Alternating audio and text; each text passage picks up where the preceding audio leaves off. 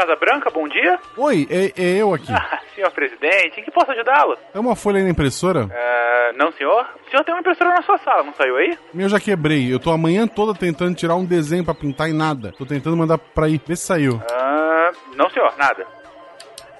E agora? Deixa me ver. Não, nada, nada. Pera, agora uh, acho que foi. Não, senhor, continua não saindo nada.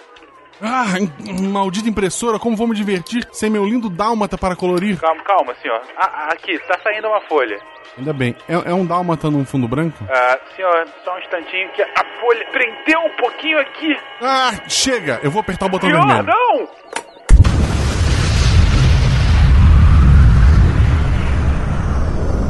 O efeito dominó foi instantâneo. Poucos dias bastaram para uma quantidade nunca sonhada de bombas nucleares serem disparadas. Então, tudo acabou. Os poucos seres humanos sobreviventes não estavam preparados para o inverno nuclear que veio a seguir. Esse foi o fim. Estranhamente, em algum ponto do tempo entre a última bomba e a última vida humana, a impressora presidencial voltou a funcionar e imprimiu não um desenho, mas uma única e enigmática frase que dizia em Ecofonte Negrito 48. Chupa humanidade! Hasta la vista, baby.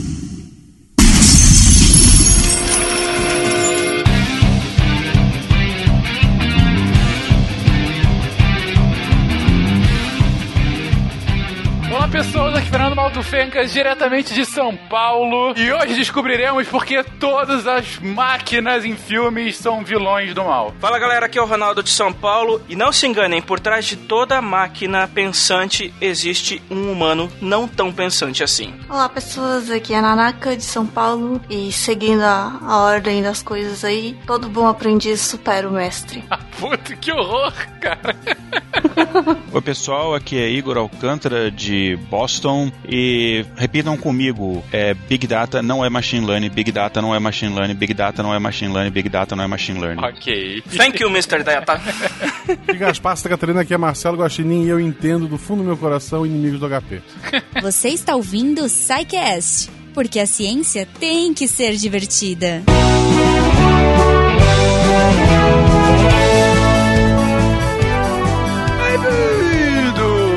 De Zacast. Eu sou o Fencas. Oi, Jujuba. Olá, Fencas. Em que posso te ajudar hoje?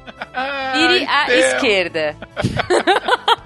Temos uma própria voz secretária pessoal do Psycast. Tudo bom, Ah, Goma? seria um desastre. Já vou avisando que seria um desastre. As pessoas iam perder a hora. Mas- detalhe, sim. gente. Detalhe. Mas ia ser com muito amor, tá? Ligue para os bombeiros. Você pediu uma pizza? Alguma coisa assim, né? Você quis dizer, sei lá, frango frito? Enfim, falamos sobre Machine Learning. Ei! Um episódio que muita gente pediu, ah, muita gente havia comentado que queria aprender mais sobre, afinal, o que, que é isso de Machine Learning. E para isso, chamamos um grande especialista, Olha aí. que é, enfim, tem toda a equipe, claro, mas o Igor Alcântara, que está aqui conosco, como vocês já ouviram na introdução, é que gostou tanto do episódio. Não, é sério isso, gente. A gente chamou ele pra gravar porque ele é nosso Convidado, colega convidado, aqui, é. volta e meia, ele tá gravando aqui conosco e tal. E é um cara que, tá, vocês vão ver no episódio, é um cara que manja muito do assunto. Mas ele mesmo gostou tanto do final do episódio, ele falou: Fencas, eu quero patrocinar esse episódio também. Falei, Igor, esteja em casa. Não seja, não casa. passa vontade, não. Anu- Anunciante, ó, não passa vontade. Se quiser, tamo aqui. Exatamente. então, gente, a gente tá aqui anunciando mais uma vez os maravilhosos cursos do Igor Alcântara. Igor Alcântara não preciso nem falar, né? O Igor Alcântara é o cara lá que dá aula na Harvard. Na Harvard. Só isso, né? É um cara que tem trocentos anos de estrada com machine learning, ah, com R, na verdade com ciência de dados em geral, né? Que é a especialidade dele. E é sobre isso que ele fala nos cursos dele, né? E lembrando que os cursos do Igor são sempre cursos de um dia, São os workshops, né? esses são os workshops, exatamente. E você não precisa ser especialista no assunto. Na verdade, você não precisa ter nenhum conhecimento prévio. Você pode ser um leigo querendo saber mais sobre o assunto e ainda assim, no final da sessão, você vai entender mais sobre isso. Legal. E aprender. Eu posso fazer. Exatamente. E o primeiro eh, desses workshops que a gente vai anunciar é justamente o tema do episódio de hoje. Mas que coincidência. Não durante uma hora e meia, duas horas de episódio, mas com uma sessão de um dia inteiro falando, introdução ao machine learning, né? Problema de regressão, classificação, clustering, redes neurais e outras coisas que você vai ver um início aqui no SciCast agora, ele vai, claro, com muito mais profundidade, uma profundidade profissional no assunto, né? Você fala essas coisas, eu leio assim, futuro, futuro, muito futuro. Cromado. Blade Runner, futuro. Adoro. Esse curso, Ju, vai É. ser dia 20 de maio. Ou Olha seja, só. é daqui a uma semana. Uma semana, é, uma semana. Corre. Então, corre agora. Tem um segundo curso dele, se é estatística em ClickSense e não QLick, como eu disse da última vez. É, eu falei certo da outra vez, é clique. Não, agora eu vou falar. Eu falei certo em off, o Fencas me corrigiu com tanta propriedade. Ah, que... é, deve ser QLick, claro. É.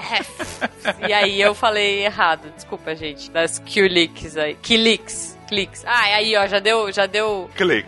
É, deu um ClickSense. clique no cérebro. Então, ele vai ter esse curso no dia 15 de julho. É a, a ClickSense, na verdade, como a gente já falou da última vez, é a- uma das principais ferramentas de business intelligence do mercado, né? Uma das mais utilizadas, enfim. E esse curso é justamente como é que você vai usar essa ferramenta para o seu dia a dia profissional, né? Então, se você acha que vai ser interessante para o que você faz, conhecer um pouquinho mais dessa ferramenta, se você quiser ter um aprofundamento do ClickSense, esse é o ponto. Hein, Cas? Mas não é só isso! Eu sempre quis Ai, falar meu isso, Deus. desculpa.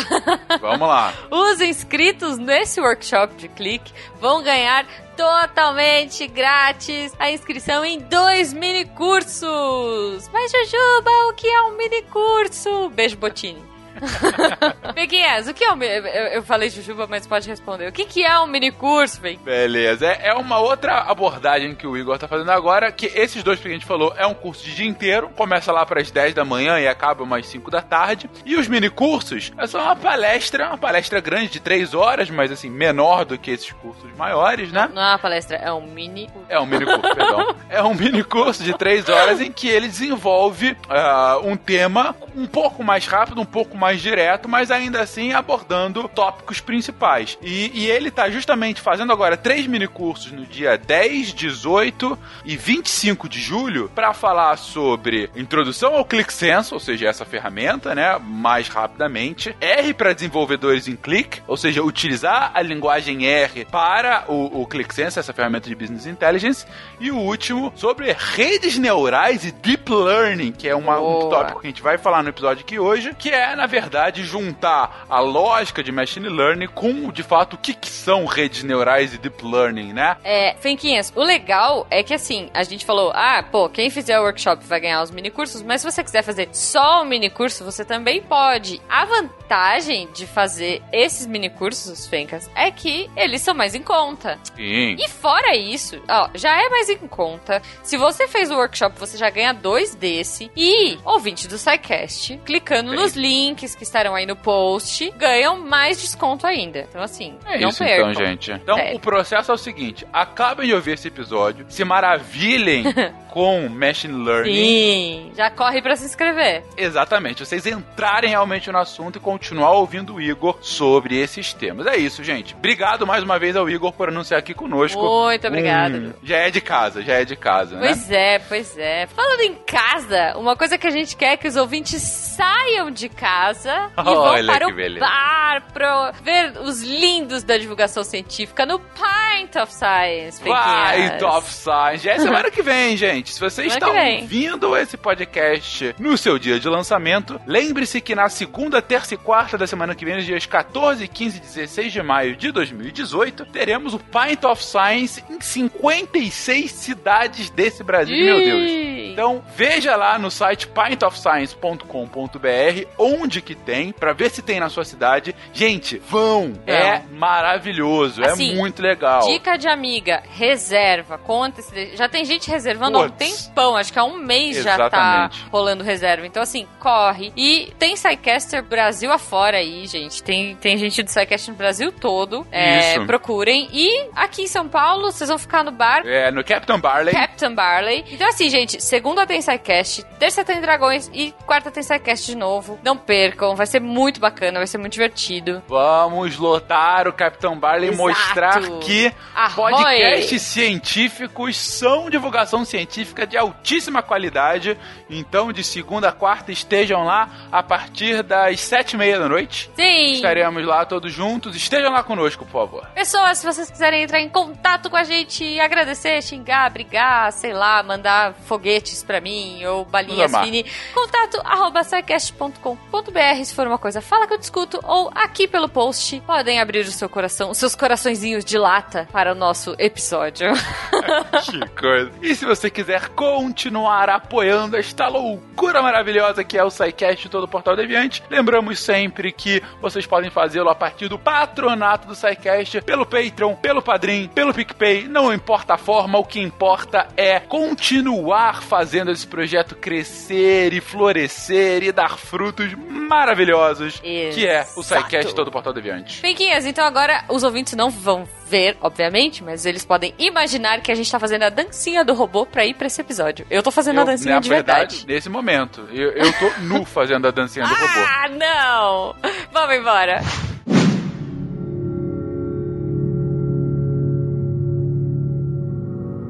A chamada inteligência artificial irá moldar nossa realidade com mais força do que qualquer outra inovação desse século. Quem não entender como funciona o aprendizado das máquinas estará perdido em um mundo onde a tecnologia parece cada vez mais magia. Após alguns trancos e barrancos com as primeiras investidas da inteligência artificial, as últimas décadas trouxeram uma verdadeira revolução. Com o avanço das tecnologias de hardware e programação, as máquinas superaram em muito nossa capacidade de fazer cálculos e resolver problemas lógicos. E agora, os novos métodos de aprendizado de máquina estão possibilitando que elas superem até nossa capacidade de aprender, algo que acreditávamos ser um grande diferencial da nossa espécie.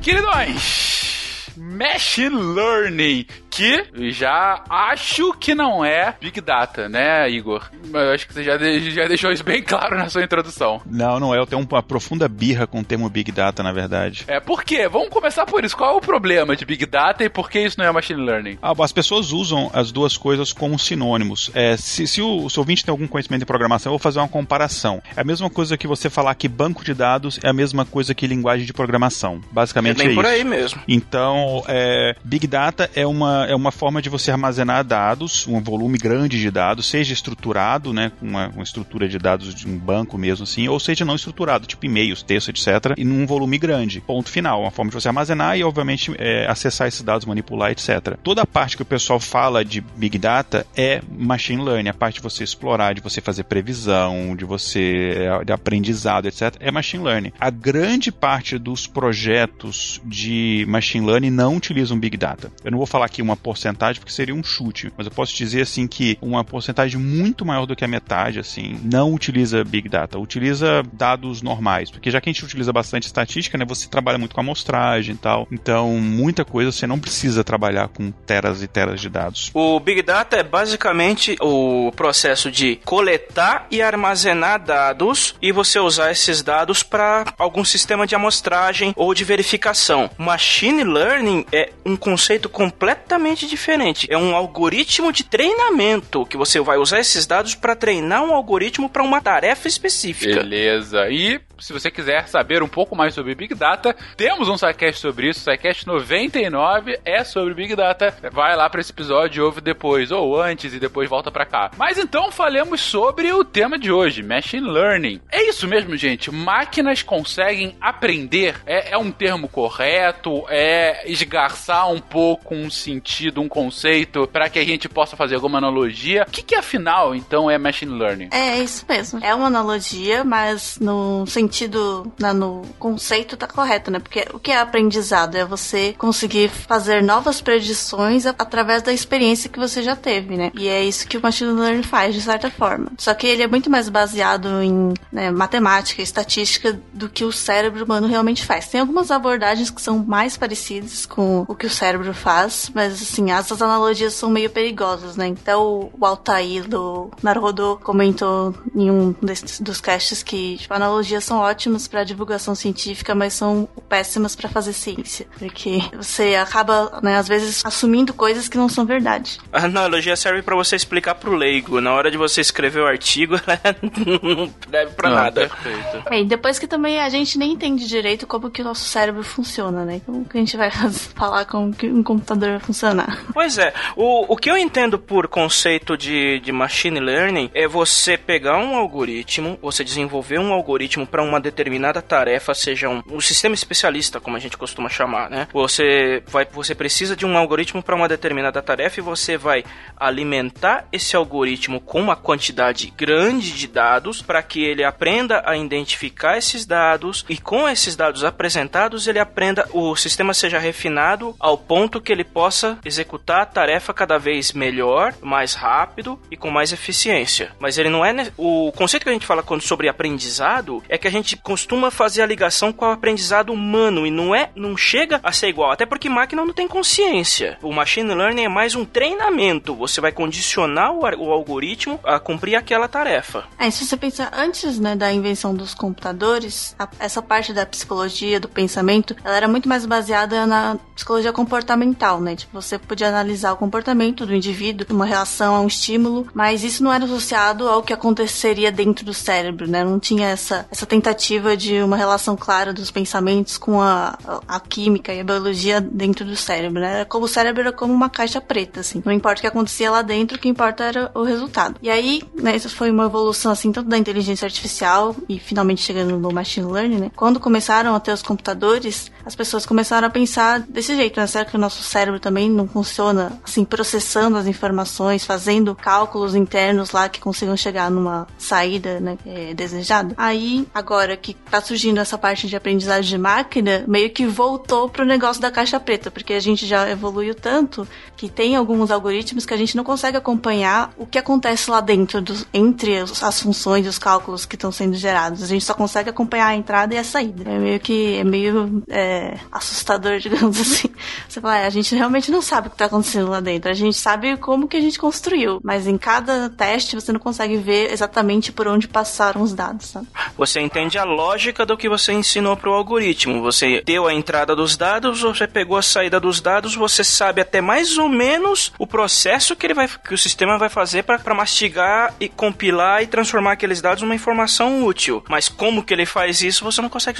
Você ou não consegue observar ou não ou não tem como observar por completo. Perfeito. Acho que é importante falar nessa a diferença, né, de um algoritmo programado, assim, para de executar funções para um algoritmo de machine learning, né? Porque na programação tradicional, digamos assim, que a gente conhece, é, é uma série de instruções explícitas que o, a máquina vai executar. Claro que existem vários, né, várias restrições ou condições, mas é, tá tudo lá. Tudo que ela vai fazer tá escrito lá. São instruções lógicas, matemáticas, mas explícitas. E no machine learning, é, ela é mais baseada em observações, como o Ronaldo disse, né? O treinamento de um algoritmo com base nos dados. Então, o algoritmo em si, ele tem muita matemática, estatística e tal, mas o que ele faz é só pesar e inferir padrões em cima dos dados que você alimenta ele e a partir disso fazer predições. Então, assim, no machine learning, o que, mais, o que é mais importante não é a expertise de programação, ou, tipo, os algoritmos são importantes, mas o que importa muito mais são os dados. Não adianta nada você ter um ótimo algoritmo que vai inferir maravilhosamente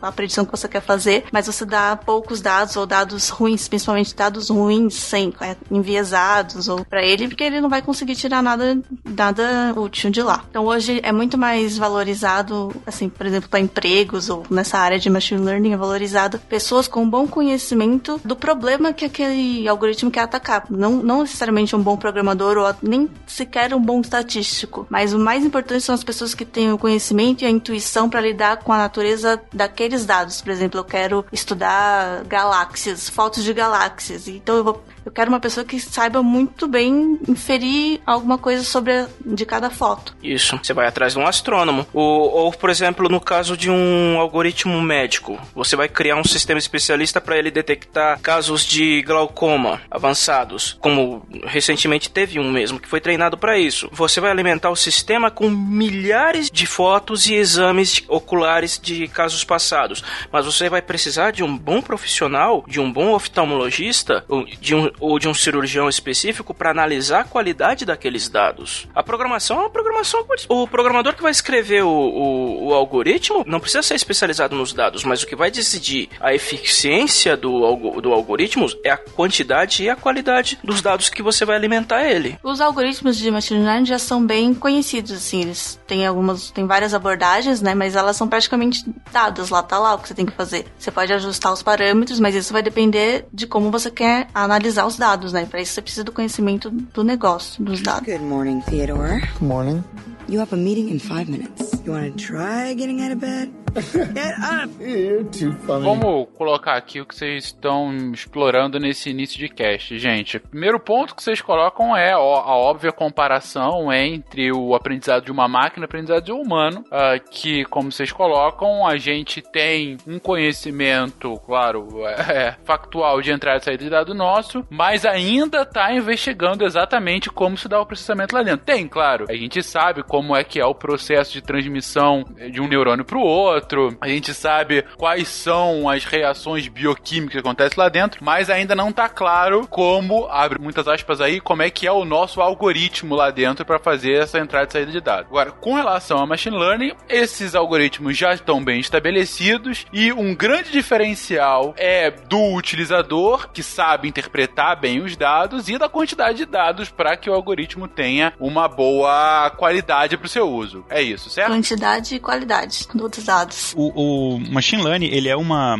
Tá correto tudo que vocês falaram, né? Só que vocês deram a definição de um dos tipos de, de machine learning, né? O machine learning é uma área da inteligência artificial, como a gente comentou, em que existem tipos de algoritmos em que você precisa de uma, uma massa de dados, a gente chama de dados históricos, né? Uma massa de dados históricos que você vai tirar amostragens daqueles dados e você vai usar essa amostragem para treinar o seu algoritmo. Então, a diferença desse tipo de algoritmo de machine learning para uma programação comum é que a programação comum você tem que compreender todas as regras que estão envolvidas naquele negócio. Então, vamos dar um exemplo aqui. Digamos que eu preciso prever qual vai ser o valor de aluguel de um salas comerciais, por exemplo, numa determinada região de uma cidade. Então, pode ter uma programação tradicional em que eu vou colocar lá, olha, então se, por exemplo, se estiver neste andar e se a área for mais ou menos tanto ou a, a tanto, ou se a qualidade, sei lá, da internet disponível for essa, se, se uh, tiver tantas janelas, etc, etc, etc, etc, o preço vai ser tanto. Ou até eu tendo imaginar uma equação que, ao calcular as variáveis da equação, me dê o valor do aluguel. Isso é uma coisa. É impraticável, porque a quantidade de regras é, são é, muito grandes e seria completamente enviesado baseado no meu conhecimento, no conhecimento de um determinado especialista, que pode ser um conhecimento errado. Então eu basicamente estaria reproduzindo automatizando erros enviesados de um especialista. O machine learning, ele pega os dados reais, então eles pegam os dados reais. Olha, eu tenho essas características dos imóveis e este é o preço de aluguel cobrado. Baseado nisso, ele vai encontrar os padrões necessários para isso. Esse é um tipo de algoritmo de machine learning, é o mais comum, a maior parte dos problemas de machine learning a gente usa esse tipo de algoritmo e é o que a gente chama de são é, algoritmos que a gente fala de supervisionados. Então você tem supervisionado, as pessoas têm a,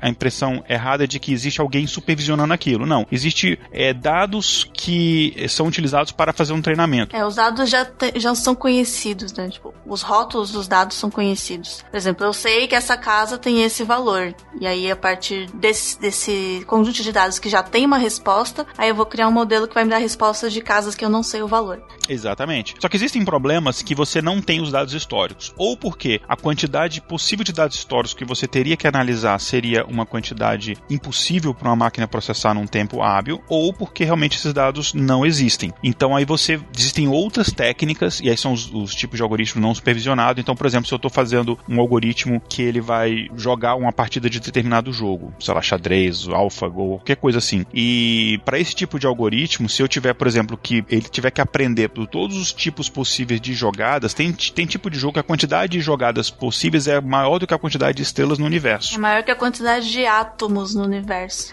então é impossível você treinar um algoritmo desse. Então o que, que você faz? Você, você trabalha, a gente pode entrar em mais detalhes mais na frente, mas você trabalha num outro tipo de machine learning, onde ele vai trabalhar num cálculo de, de redução de entropia ou num cálculo de recompensa, em que ele vai ver, olha, é, eu tenho X possibilidades de, de movimentos, X possibilidades de ações, qual que vai me dar uma recompensa maior. Aí tem, enfim, tem várias coisas que a gente pode entrar mais na frente, se vocês quiserem, um pouco mais no detalhe técnico da coisa, mas é, existe também esse outro tipo. Mas o que vocês falaram é certo. E é uma área que ela ainda está em desenvolvimento. Então, os algoritmos mais utilizados já são solidificados, são testados, enfim, você não precisa nem saber programá-los, né? Você vai utilizar, sei lá, um Python ou R, que são as linguagens mais utilizadas. Ele está ali prontinho, você vai chamar uma biblioteca e vai utilizar, mas você tem que ter aquele conhecimento de saber os tipos de algoritmos que você pode aplicar e aplicar, sei lá, 5, 6, 7 tipos diferentes de algoritmo e você depois escolher qual que se adequa melhor para aquele tipo de problema. Só para finalizar, assim, normalmente quando eu dou, quando eu dou as minhas aulas, os meus workshops em machine learning, eu costumo definir o seguinte: olha, você quer entender o que é machine learning? Vamos pensar do ponto de vista do problema. A gente tem cinco tipos de problema que a gente resolve com machine learning. E se algum tipo de problema que não é, não se classifica nesses cinco, então provavelmente alguma outra coisa. Por exemplo, eu quero classificar alguma coisa. Isso é A ou B? Sei lá, esse e-mail é spam ou não é spam? Esse produto é bom ou é ruim? É, isso aqui é uma face ou não é uma face? Esse é um tipo de problema. O outro é, isso aqui é uma coisa comum? Então, por exemplo, essa transação é fraudulenta, isso daqui vai me causar determinado problema. O terceiro tipo é quantidade, que a gente chama de regressão.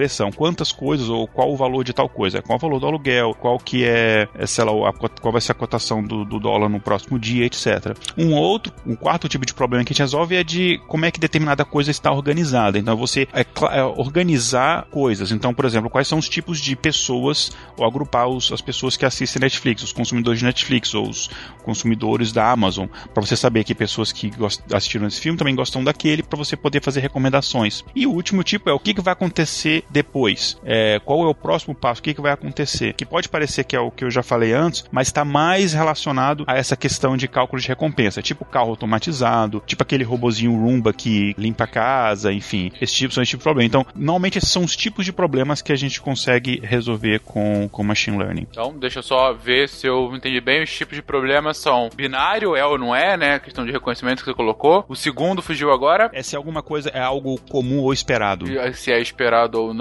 Isso. A gente chama isso de detecção de anomalia, né? Que você detectar se alguma coisa é fraudulenta. Perfeito. Tem a questão de quantificar, né? A, a, alguma coisa. A, de tipificar. É prever valores. É, prever valores. Hum. Tipificar. Você colocou a questão dos assinantes de Netflix. É o que chama de clustering, é o termo técnico. Ok, cluster. É, seria uma otimização de recompensa, né? De você fazer um caminho melhor.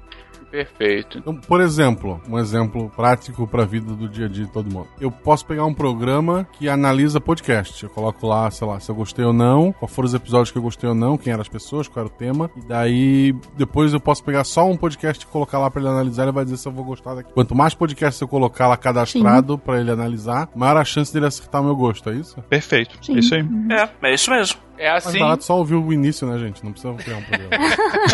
Bom, é a lógica do próprio Netflix, né? É, você deve se interessar também por isso. Ou Amazon, né? Pessoas que compraram isso também se interessam por isso, né? É, é isso mesmo? É, eles usam esse tipo de algoritmo para prever a sua reação? É, né? Na verdade, eu acho que eles não usam esse tipo que você. Tipo, eles não pegam, tipo, tudo que você gostou ou assistiu e aí faz uma, né, um banco de dados e aí faz um aprendizado nisso para recomendar para você. Ele é aquele outro tipo de algoritmo que é de agrupar coisas. Então eles pegam todos os dados de usuários e agrupam eles. E aí os usuários parecidos, eles né, recomendam as mesmas coisas. Tipo, já que você assistiu as casas mais bizarras do mundo, porque a Juba te recomendou, vamos te enfiar esse monte de documentários bizarros para você assistir, porque a gente tem certeza que você vai gostar. Não, Netflix, para. Uma curiosidade sobre o Netflix, que eles, alguns anos atrás, já tem algum tempo isso, eles tinham um prêmio, um concurso que eles fizeram para quem conseguisse desenvolver o melhor algoritmo de, de machine learning para recomendação de filmes. E eles estavam pagando um milhão de dólares. E aí teve um pessoal aqui dos Estados Unidos, Acho que foi de, de, de Berkeley, não, não, não, me recordo exatamente qual universidade, eles ganharam o prêmio de um milhão de dólares, mas demorou anos até o Netflix não conseguiu implementar porque o algoritmo, enfim. Era complexo demais.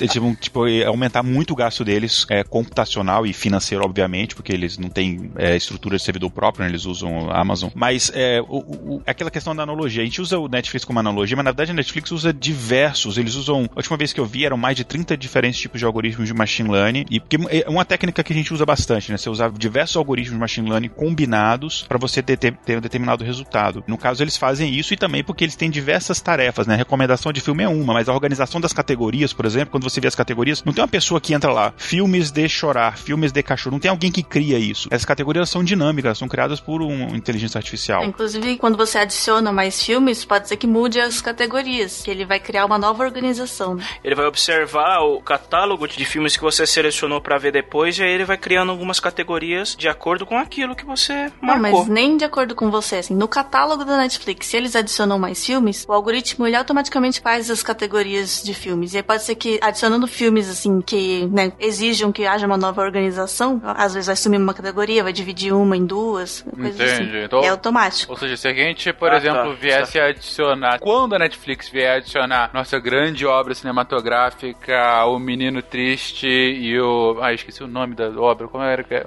O Menino Triste Beterraba. e a Beterraba e o Guaxinim Amigo, sei lá, não lembro. Do Menino Triste, do Menino Triste que a gente comentou no episódio de 3D. É, ele poderia criar uma categoria filmes de drama com ba- beterraba, por exemplo. Sim. É, É, é, não, não seria. Até hoje, se tu for olhar filme japonês em geral, tá lá, filme estrangeiro. Foda-se. Não, não, não precisa saber do que é. Tem japoneses ou, sei lá, coreanos, que tem bastante também. É um filme estrangeiro, quer assistir, assiste, não quer assistir, vai ver outro. Good morning, Theodore. Morning. You have a meeting in five minutes. You want to try getting out of bed?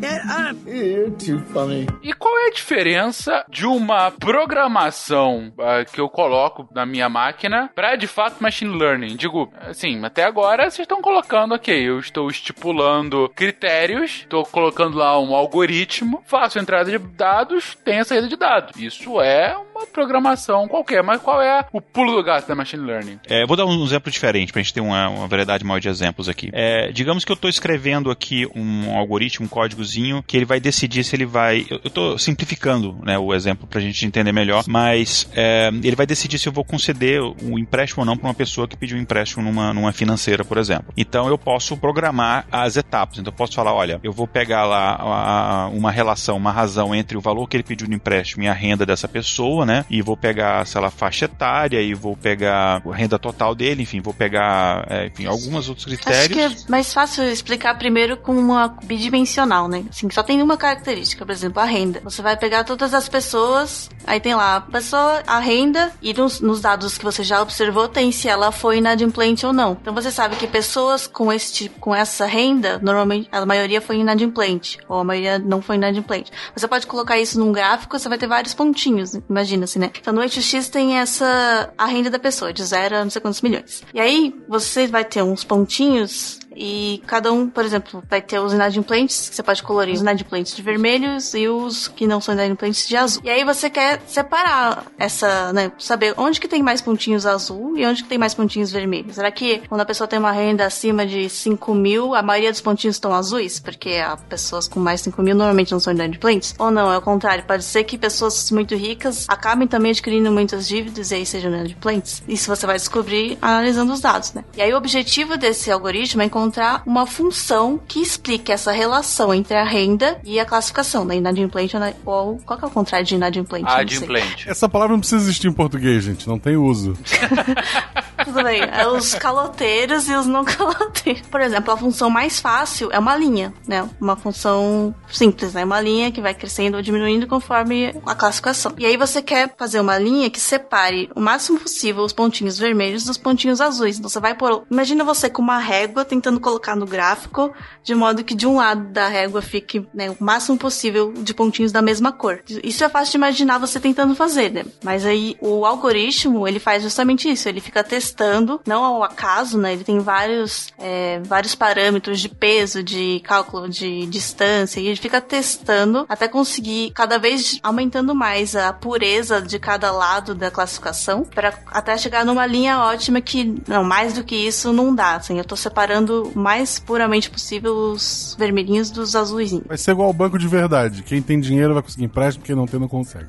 Bom, É bem por aí. Então, só que aí, como o Igor tava falando, né? Você tem várias. Isso é um exemplo bidimensional, mas você pode ter várias características. né? A idade da pessoa, se ela tem filhos, etc, etc, etc. E aí, em vez de fazer uma régua num plano, você vai ter que fazer um- uma função bizarra, multidimensional. Isso você nunca conseguir fazer nem como pessoa, nem como programação normal, né? Que você teria que escrever todas as regrinhas direitinho. Basicamente, a diferença na programação, digamos, tradicional de um machine learning é que na programação tradicional você vai ter que programar ah, para aquele problema específico todos os parâmetros. Então, pegando é, esse exemplo de você, por exemplo, construir uma. Aqui a gente está falando de um tipo específico de. daqueles cinco problemas que a gente falou, a gente está falando de um tipo específico de problema que é você quer calcular um valor, né? Que acho que é o mais simples de entender. Que a gente chama de regressão. É, então, digamos uma coisa simples, uma equação do primeiro grau, sei lá, um, sei lá, 2x mais 5. Por que, que é 2x não é 3x? Por que, que é mais 5? Então, esse- esses parâmetros, se você for uma programação tradicional, você vai ter que achar esses valores, mas eles têm que ser bons o suficiente para que quando você, digamos, você colocar ali, é, digamos que eu quero calcular o valor de um aluguel só baseado no tamanho do, do, do- do imóvel. Então, quando você colocar ali a área do imóvel, aquela equação vai ser calculada e vai te dar o valor do aluguel o mais próximo possível da realidade, ou seja, com um erro muito baixo, né? uma margem de erro muito pequena. Então, para você achar isso na mão, imagina que se, ah, então eu tenho os dados, eu posso estudar os dados, mas imagina que você tem milhares, milhões, ou sei lá, centenas de milhares de dados para realizar. Vai demorar horrores. Agora você pode pegar um algoritmo que ele vai ter técnicas, e aí tem várias técnicas, a gente pode falar sobre essas técnicas em detalhes se vocês quiserem, mas tem várias técnicas que você pode que o algoritmo ele vai encontrar esses valores, ele vai construir para você essa equação, que em machine learning a gente chama isso de modelo, né? E aí, quando ele criar esta equação, então qualquer imóvel novo que você tiver, você só imputa ali os valores das variáveis. Digamos, por exemplo, ah, essa é a área ou este é o andar do imóvel, etc. Você imputa aquelas variáveis e aí ele calcula e ele te dá o valor. Não só te dá o valor, como, como esse algoritmo ele foi treinado, ele sabe até o quão perto ele está da realidade, ele te dá até a margem de erro. Isso aqui é o valor uma margem de erro de, de tanto. Deixa eu dar um exemplo de um projeto que eu trabalhei no final do ano passado e começo desse ano. Um projeto que eu fiz para a Companhia Elétrica da Pensilvânia, em que a gente precisava prever quanto tempo residências é, ou áreas da cidade ficariam sem eletricidade. Num período de 24 horas, 48 horas, 72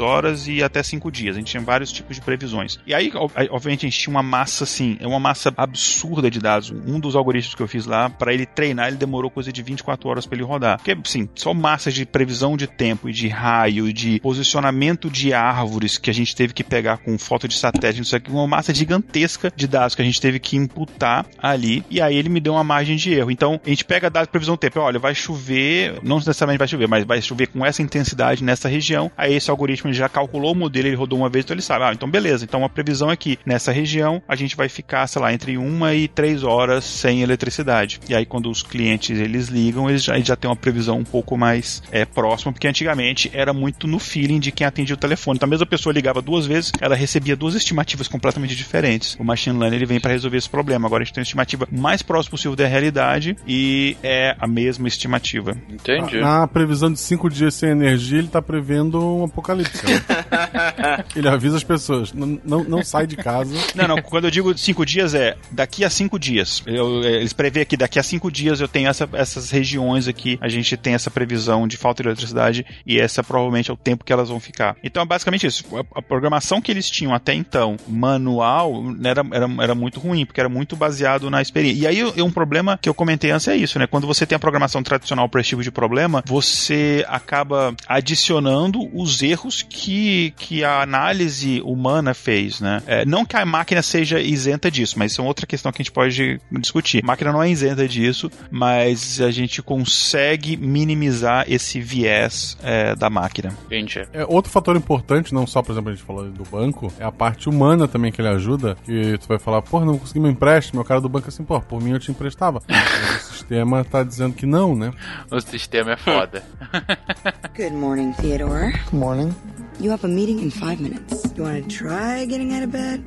Get up! You're too funny. Quando a, a, a, Nanaka fez a primeira explicação da separação é, bidimensional, como ela colocou, até aí eu tava pensando, ok, mas eu posso fazer isso com uma programação. Vai, faço com vários if, while e coisas do gênero, mas dá para chegar nisso. Mas aí, justamente o que você coloca agora, né, Igor? O problema é quando você começa a colocar uma penca de variáveis e uma penca de dados, e aí você tira a necessidade, então, de uma programação específica para chegar ao mesmo resultado. Você só dá um input inicial e fala: agora vai, minha filha, calcula aí pra mim o que eu quero saber. Exatamente. Um, um trabalho, por exemplo, tem. E, às vezes você acaba realmente utilizando uma massa de dados grande, né? E a gente, por exemplo, em, em um projeto que eu trabalhei durante uns dois anos mais ou menos em, em, aqui em Harvard foi que é, a gente tem uma massa, a gente queria otimizar as doações, porque não sei se a pessoa sabe, mas as universidades aqui nos Estados Unidos, as grandes universidades, boa parte do dinheiro de pesquisa é, da universidade e de bolsa que a universidade oferece vem de doações de ex-alunos, de fundações, etc. E é uma quantidade assim. Eu, Harvard, eu não posso falar o número exato para vocês, que é um, é um, número sigiloso, mas é, é, é, na casa dos bilhões de dólares por ano, de doação só. Ao ponto de que a universidade, assim, sempre quando chega no, no, em junho, julho, assim, tem dinheiro sobrando, eles têm que torrar esse dinheiro e ficar, assim, gente, no prédio que eu trabalho, por exemplo, eles trocam um carpete praticamente todo ano. Só que como é que você otimiza esse, essa doação de dinheiro? É, você tem que entender quem são os doadores, que são ex-alunos. E você tem que entender é, a capacidade deles de doar e que tipo de causas ele, eles estariam engajados. Que você não pede dinheiro, ah, dá dinheiro aí. Você, tem, ó, você pede o dinheiro para um determinado fundo, por exemplo. Olha, a gente tem esse fundo aqui para pesquisa de Alzheimer, a gente tem esse fundo aqui para pesquisa de mudança climática. É tipo o Facebook que ele faz com a gente. Ele estuda a gente para oferecer o que a gente vai comprar, entendeu? Isso. Só que nesse caso a gente está fazendo isso pro bem. Porque a gente, por exemplo, conseguiu. A gente, a gente criou um novo fundo de, de, de pesquisa. Na verdade, a pesquisa existiu, mas um fundo financeiro para aumentar a, a intensidade desse, do aporte financeiro para essas pesquisas em relação à mudança climática, baseado em sugestões que os algoritmos que a gente de machine learning que a gente criou é, sugeriram e eles disseram inclusive as pessoas específicas que poderiam doar, quanto elas poderiam doar, quanto elas têm de similaridade. Então a gente é, criou eventos, né, que sempre tem os, os reunions, né, e os eventos que a gente chama os ex-alunos e tal. E aí você sabe até quem você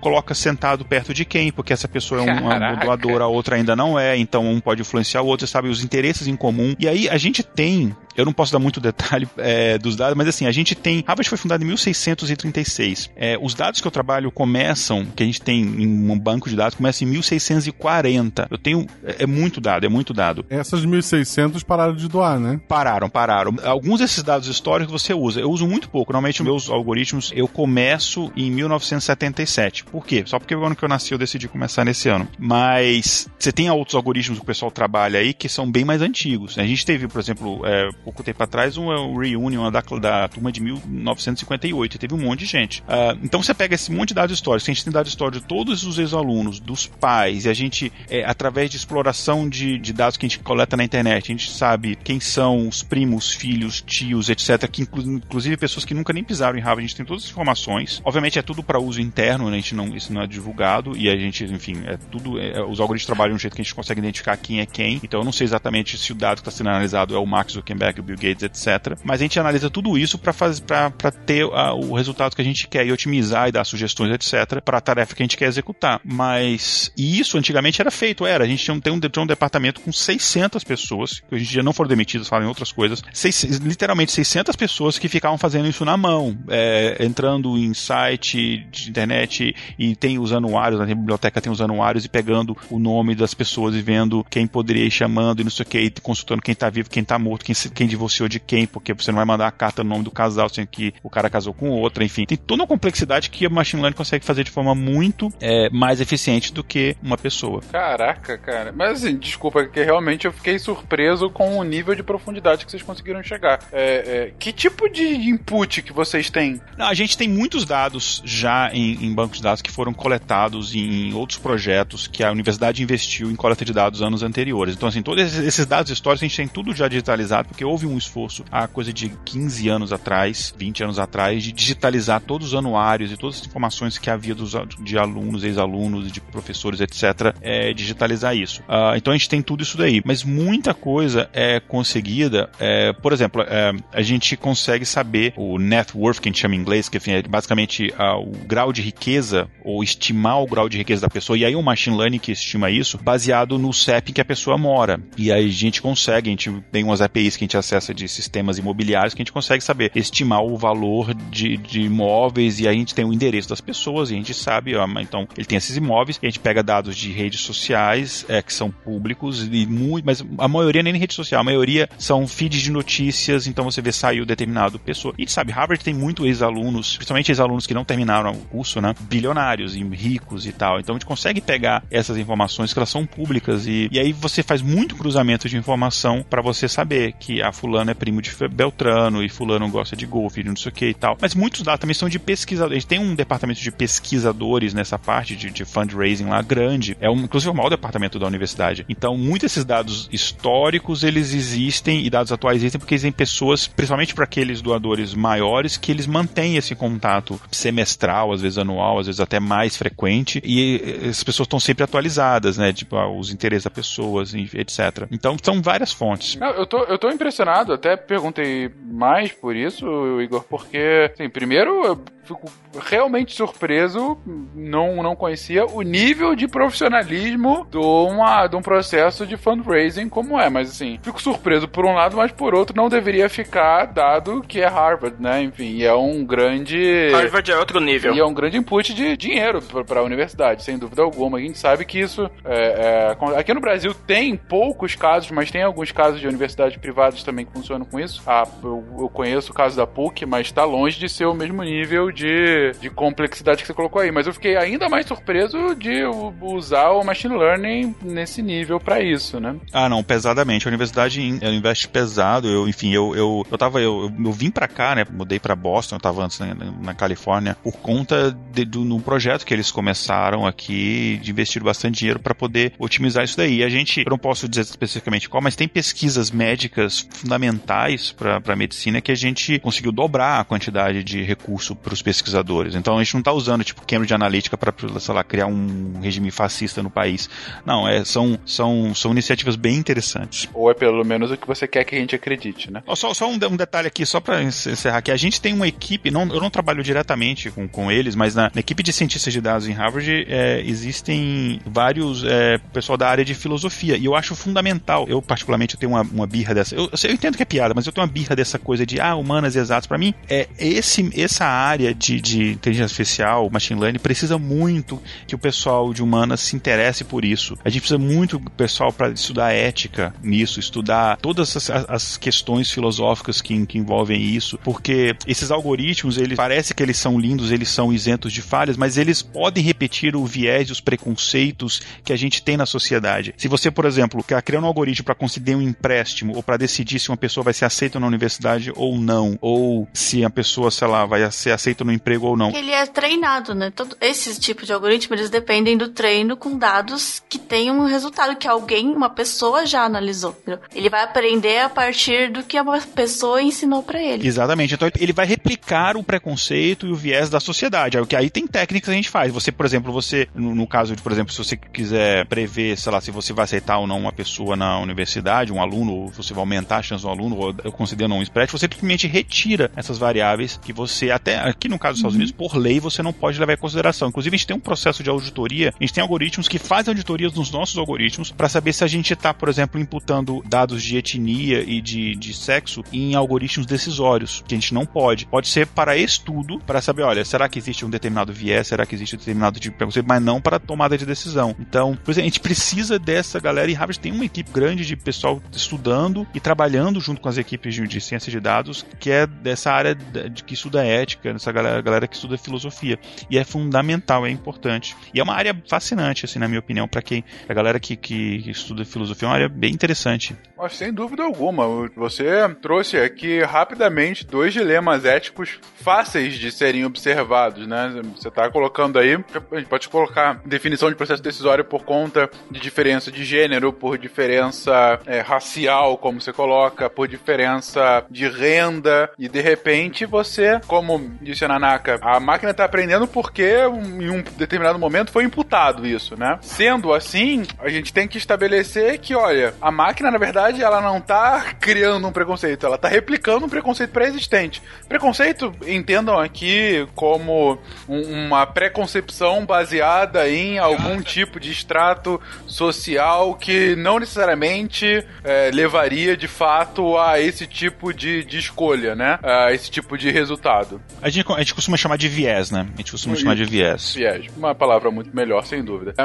Se a qualidade dos dados que você está entrando for comprometida, o resultado na ponta final também vai estar comprometido. No meu ponto de vista, é o básico do que pode acontecer. Por isso, por isso que é importante o que o, o Igor falou de ter os, o- os algoritmos de, audi- de auditoria nesse caso. Você tem que evitar que o algoritmo reproduza um comportamento que é típico da sociedade humana. O algoritmo, por si só, ele não pode se pautar nessas preconcepções, nesses vieses humanos.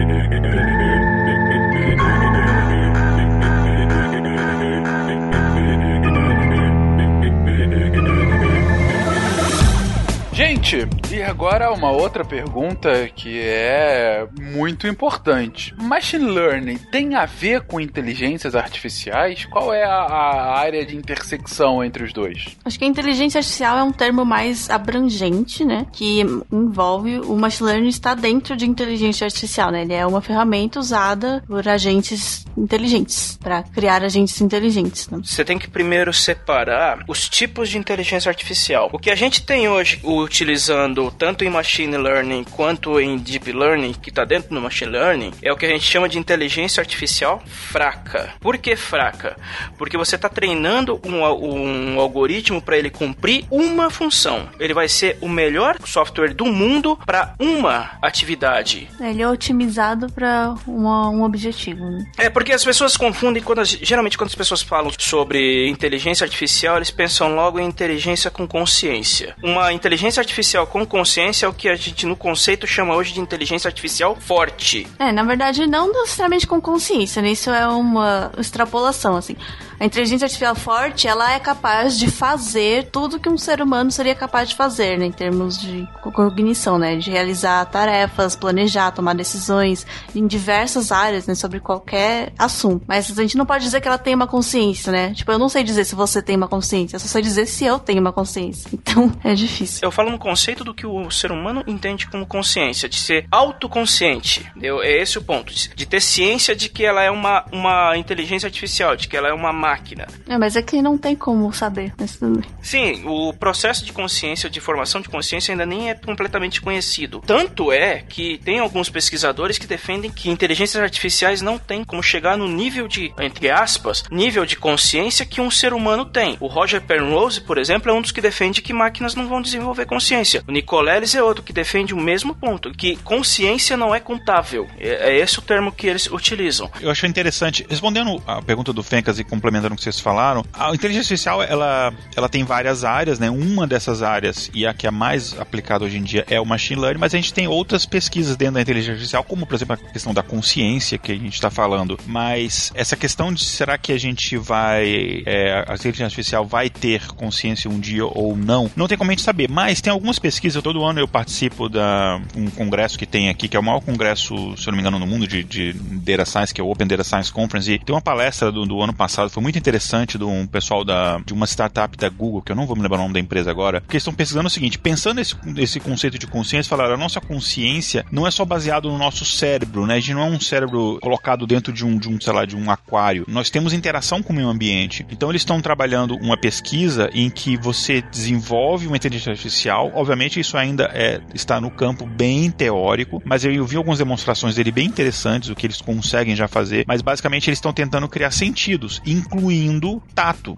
É, Então você tem que ter interação com o meio ambiente para você depois chegar nesse tipo de inteligência. Também tem essa, essa visão, né? A consciência, ela não nasce com a gente, né? Ela é adquirida, ela vai se formando. Inclusive, é, é bem explorado no, no Westworld, né? Que é isso que ele faz com a, com a robô, entre aspas, né? Ela vai aprendendo a consciência ao longo da série. Inclusive, é um uma série excelente porque é uma das poucas séries ou poucas produções de ficção nessa área de inteligência artificial que eles têm uma precisão científica muito grande. Assim, eu, falando do meu, do, do, da minha perspectiva é, de da, da, parte da inteligência artificial, é, não estou nem falando da parte de deles fazerem a, aqueles robôs com um tecido muito parecido com o humano, não estou falando essa parte, mas a parte da inteligência artificial existem vários pequenos conceitos ali que eu considero quase easter eggs que são baseados de pesquisas assim de ponta nessa área. O conceito da mente bicameral que eles descreveram na série, eu achei aquilo, eu já li coisas a, a respeito, a ideia que ele colocou de como que o desenvolvimento da, da consciência da Dolores ele se assemelha muito mais a percorrer um labirinto do que subir uma pirâmide, uma explicação muito boa. Sim, sim. Só que assim, a gente, antes de que os, os ouvintes saiam desesperados e corram, é, enfim, a gente não tá nem perto disso. Eu sou da opinião também de que a gente não vai desenvolver, as máquinas não vão desenvolver uma consciência igual à humana. Mas isso não quer dizer, porque, é, primeiro, vai ser muito complicado a gente até conseguir avaliar isso daí. Até porque não,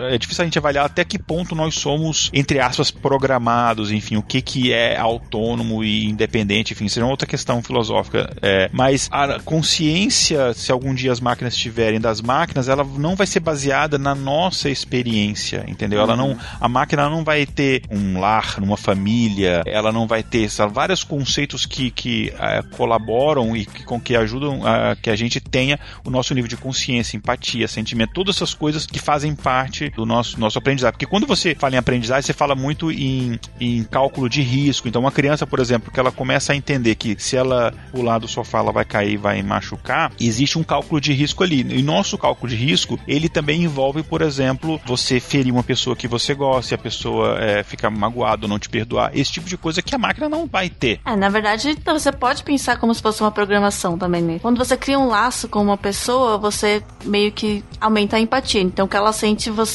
meio que ressente também. Se você magoar ela, ela vai ficar é, aparentemente magoada, você vai se sentir magoado também. Então, é uma, é uma recompensa negativa. Isso também pode ser programado. Mas aí, mas meu ponto é que se você programar isso na máquina, a gente ainda está nesse estágio atual da, da inteligência artificial. A inteligência artificial que a gente está falando, essa consciência humana, é que isso não vai ser uma coisa programada. Assim, vai ser aprendida, de qualquer forma. Isso. Mas eu acho que é possível mesmo uma máquina aprender isso do mesmo jeito que a gente aprende.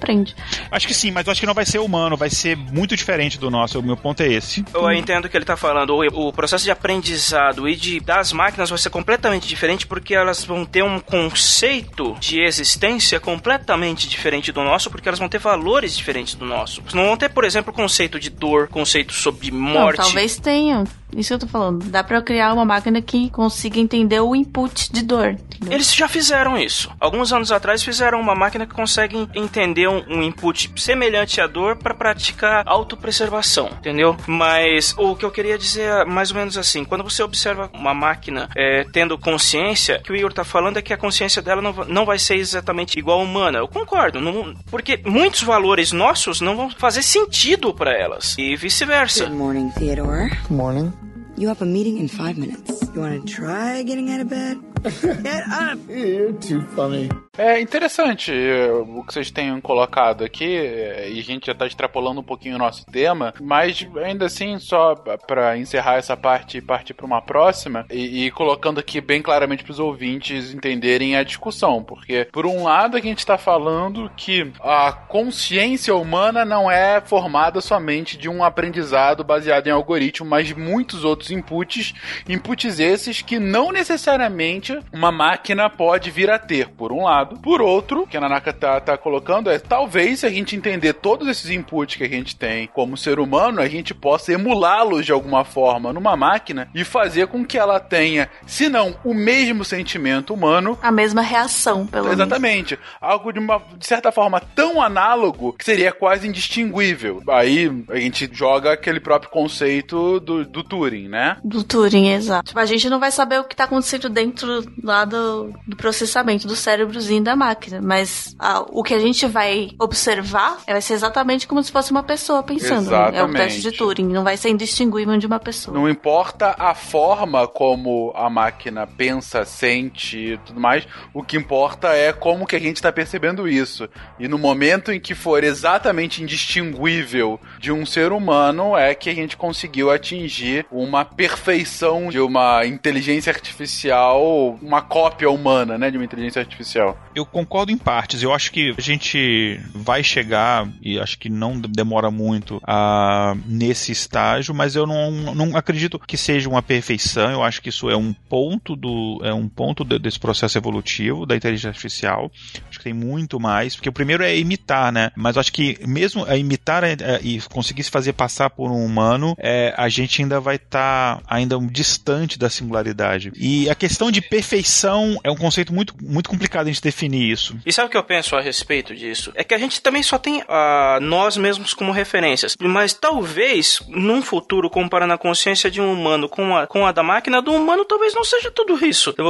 e a existência da máquina acabe sendo não necessariamente superior, mas diferente a ponto de ela se perdurar além da existência humana. O Clark dizia isso nos livros dele, que, a, que talvez a existência humana hoje seja um estágio, um estágio evolucionário para uma outra forma de vida superior, que poderia ser, por exemplo, a vida digital, a existência das máquinas como uma extensão da própria vida humana. Mas aí a gente já está extrapolando é um bastante. debate de transhumanismo e singularidade. Mas enfim, de qualquer forma, fica aqui e lembrando que também o SciCast já falou sobre inteligência artificial. Nossa, esse bem, bem nos primórdios mesmo, ainda quando os episódios eram separados, né? Parte 1, parte 2. Parte 1, parte 2. Mas voltando aqui a nosso machine learning, gente. O Igor colocou agora há pouco que para chegar numa máquina nesse nível, no nível de Westworld, a gente ainda tá a alguns, alguns passos de distância, né? Mas qual é hoje o nosso desenvolvimento tecnológico? Onde que a gente tá com relação ao machine learning? O que, que a gente pode falar assim? Olha, temos isso aqui que é a tecnologia de ponta em machine learning. Olha, uma das que eu gosto muito de citar, até porque foi um, um, um atingir um novo patamar, foi o caso do AlphaGo, que foi um sistema especialista desenvolvido para jogar Go, é aquele, aquele joguinho de tabuleiro chinês que só dois em cada dez humanos conseguem entender, esses dois são chineses.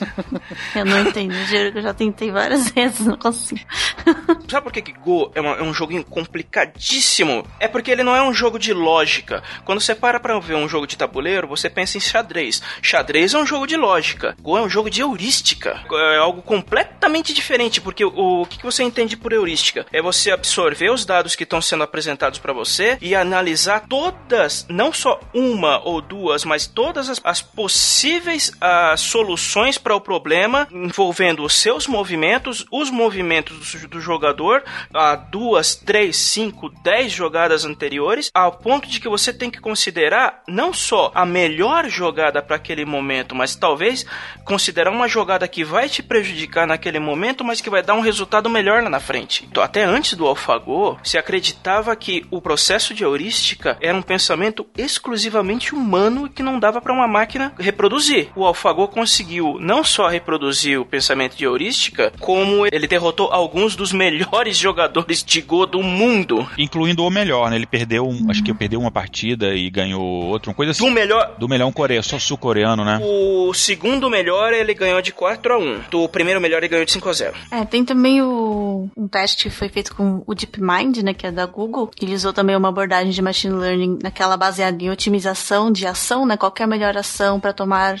a cada momento. E ele conseguiu aprender e superar humanos em vários jogos de Atari, vários jogos diferentes, o mesmo algoritmo. Ele só recebia a tela, ou seja, os pixels, e o score, né? O placar, quantos pontos estava. E aí ele ia jogando no começo meio que aleatoriamente, né? A partir de variáveis iniciais aleatórios. E ele foi aprendendo a jogar e ele superou os jogadores humanos em vários jogos. Ele começa a ser um pouquinho assim menos específico, que a gente tá falando daquela inteligência fraca que só faz uma tarefa. Tudo bem que ele ainda só sabe receber um tipo de input, que é pixels e score. Mas ele consegue já realizar tarefas bastante diferentes, né? Jogos bem diferentes.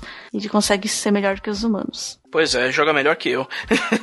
o AlphaGo é do Google também. Do, tanto o DeepMind quanto o AlphaGo. Isso do, de aprender jogando, se eu não me engano, tem um vídeo no YouTube bem famoso que é mostrando uma máquina aprendendo a jogar Mario, né? Que ela faz toda a primeira Uhum. fase de Mario e mostra como que, é, meio que mostra visualmente, né? Como que ela tá pensando e aprendendo, aí morre, volta e como vai. E aí mostra a evolução dela andando bem devagarzinho e morrendo pra, pro primeiro inimigo. E aí depois como ela vai no final já correndo e fazendo o melhor tempo possível, né? Depois de alguns tempos jogando. Mas você vai bem parecido com como a gente aprende a jogar, né? Sim. É, tentativa e erro. Vai e aí morre, a gente, opa, eu não posso fazer isso. Tive uma resposta negativa é, aqui. É literalmente curva de aprendizado, né? Como a gente coloca Uhum. aqui. É verdade. E é interessante pensar no- na parte de aprender com a experiência, né? Que seria meio que esse tipo de algoritmo. Esse algoritmo, esse modelo, ele não tem, por exemplo, ele não tem uma memória. Ele não vai gravando todas as experiências e aí a cada momento ele olha tudo que já aconteceu e fala, ah, isso aqui, se isso, aquilo, se isso, outro. Não é assim que funciona, assim, né? Mais em detalhes. A cada ação, ele vê, ah, aqui eu tive uma resposta positiva, negativa, às vezes tem uma gradação, né? Foi muito positiva ou foi muito negativa. Às vezes eu ganhei 10 vidas ou ganhei só uma vida. E aí ele pega esse valor de recompensa e atualiza a, a probabilidade de cada estado que ele tem. Então o que ele tem não é uma memória de eventos, ele tem uma tabelinha lá com a probabilidade de cada ação e é o valor de recompensa dela num determinado estado. E aí ele vai atualizando essas probabilidades conforme as coisas acontecem. Então a cada momento ele só olha o passo anterior, digamos assim. Ele não precisa olhar toda uma, uma todo um registro de eventos, entendeu? É, eu acho que uns exemplos que a gente pode citar também é a questão dos, dos carros autônomos, né? Que é um exemplo interessante. Não se necessariamente da complexidade em si do, dos algoritmos, que não são dos mais complexos, mas acho que do impacto que, que eles vão causar na sociedade. Mas tem muita pesquisa de você. é, já existe, né? Há algum tempo já é, cirurgia através de robô, mas você tem um cirurgião controlando o robô e tem umas pesquisas interessantes de o robô fazer a cirurgia sozinho, é, utilizando inteligência artificial, inclusive reagindo a imprevistos que possam acontecer. É, sem querer, rompe uma, um, um vaso, alguma coisa assim, de saber reagir tipo, a tipo a essas coisas. Tem o Watson, que o pessoal usa muito para como uma espécie de modelo para você criar chatbots, né, o Watson da IBM, mas ele faz muito mais do que isso. O Watson é uma uma inteligência artificial bem, bem interessante, bem avançada. E todos esses outros sistemas de assistentes que estão evoluindo muito rapidamente, é, seja Alexa, Siri, a Cortana, todos esses sistemas eles estão têm evoluído eles muito rapidamente porque esse- essa questão de você é, de linguagem tem evoluído muito e é uma, uma área bem interessante de, de- de pesquisa também. Eu lembro que a primeira vez que eu vi isso, acho que foi IBM mesmo que tinha um, um programinha que eu não vou lembrar o nome, mas é no começo do milênio lá, anos 2000, 99, alguma coisa assim, e era absurdamente tosco. Você tinha que ficar lendo é, uns textos de treinamento ali por umas duas horas sem exagero e ele acertava metade. É, tudo bem que se passaram ali 18 anos, é bastante tempo, mas hoje você vê, por mais que ela, você vê que é uma inteligência artificial, por mais que, que esses sistemas eles, eles ainda são muito falhos, mas há uma evolução e uma evolução muito rápida. Minha TV, por exemplo, eu não sei canal nenhum, eu só falo com ela. E é interessante que você fala não só o canal, você fala coisa filmes para assistir sexta-feira à noite, qualquer coisa assim. Ela dá, dá umas recomendações muito boas. Então, esse tipo de inteligência artificial eu acho interessante e é um- uma área bacana que, que, que tá expandindo. Good morning, Theodore. Good Morning. You have a meeting in five minutes. You want to try getting out of bed? Get up! You're too funny. Falando no Watson, em 2016 ele conseguiu salvar a vida de uma senhora de 60 anos no Japão que ela, ela tinha um tipo muito raro de leucemia que os que ela tinha sido eh, diagnosticada com leucemia mieloide aguda, só que ela não estava reagindo o, o tratamento. Então o que, os médicos fizeram? Eles, os- eles utilizaram o Watson, alimentaram ele com os dados da, da paciente e, um- e adicionaram uma base de com 20 milhões, milhões de estudos científicos de casos clínicos da, de oncologia. Em 10 minutos, o Watson retornou um resultado dizendo que ela tinha um, um tipo muito raro de leucemia e o, proto, e o tratamento que ela precisava era completamente diferente pro- do que eles estavam aplicando. Aí seguiram as orientações do Watson e ela respondeu o tratamento. Basicamente, o Watson salvou uma vida. vida. Interessante, interessante os usos que já estão se dando, sem dúvida alguma. Ah, você comentou do- dos carros autônomos, Igor. Eles usam a mesma lógica de aprendizado. Sim, eles usam diferentes tipos de algoritmos aqui. Quando a gente fala em carro autônomo, são diferentes tarefas que estão acontecendo ali, né? Tem a questão de você identificar os objetos, né? Identificação, que aí é, você usa bastante o que a gente chama de deep learning, né? Você reconhecer as imagens si do que ele está vendo ali. Ele tem câmera e sensor com tudo quanto é lado. Mas tem outras coisas também. Tem um, tem um processo de decisão. Quando eu devo frear, quando eu devo mudar de faixa. O cálculo de saber o melhor momento para eu mudar de faixa para sair na saída tanto, enfim.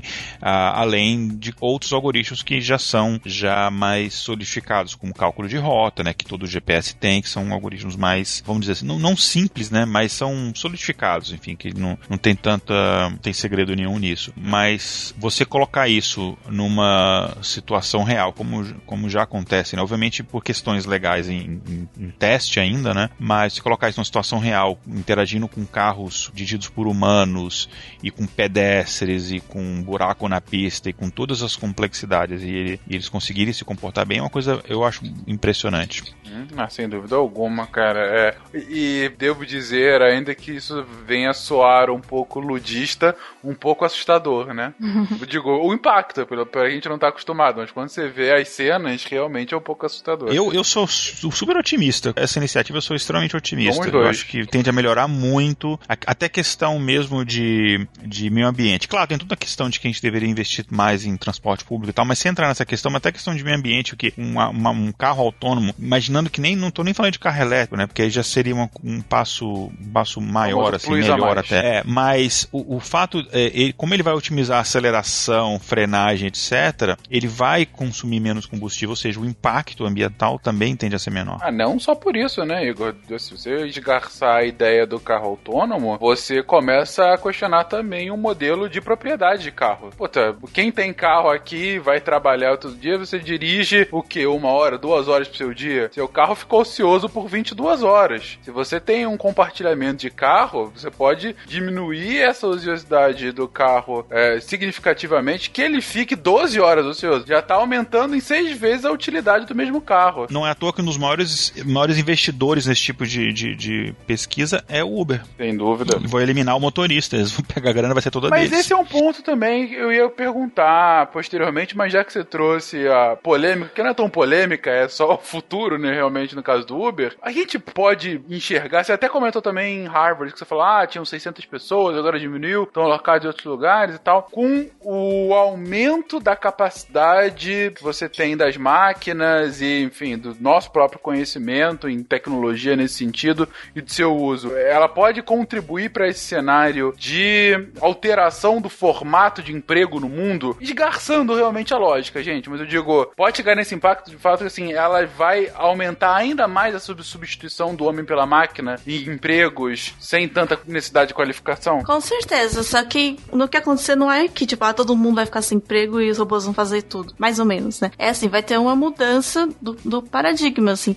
As máquinas já, já tá acontecendo, faz muito tempo que isso acontece, né? As máquinas vão pegando os empregos que são mais, que elas são mais aptas a dúvida. fazer, e os humanos vão partindo para outros que são mais, que os humanos ainda conseguem fazer melhor. Não, isso acontece desde a Revolução Industrial. Isso não é novidade, né? A gente vai criar as máquinas, né? Mas numa extrapolação, sei lá, os humanos vão ficar com empregos mais voltados para criatividade ou coisas assim, que é no máximo, se as máquinas também conseguirem superar isso, nada impede que a gente, por exemplo, as máquinas têm uma, elas demandam muito menos recursos, né? Então a economia vai, vai ser é, favorecida, né? Vai, vai ter mais dinheiro. E aí pode ter o que já é aplicado em alguns países, que é aquela renda mínima, que todo mundo tem direito. E aí com isso você pode, sei lá, ser miçangueiro e ser feliz, entendeu?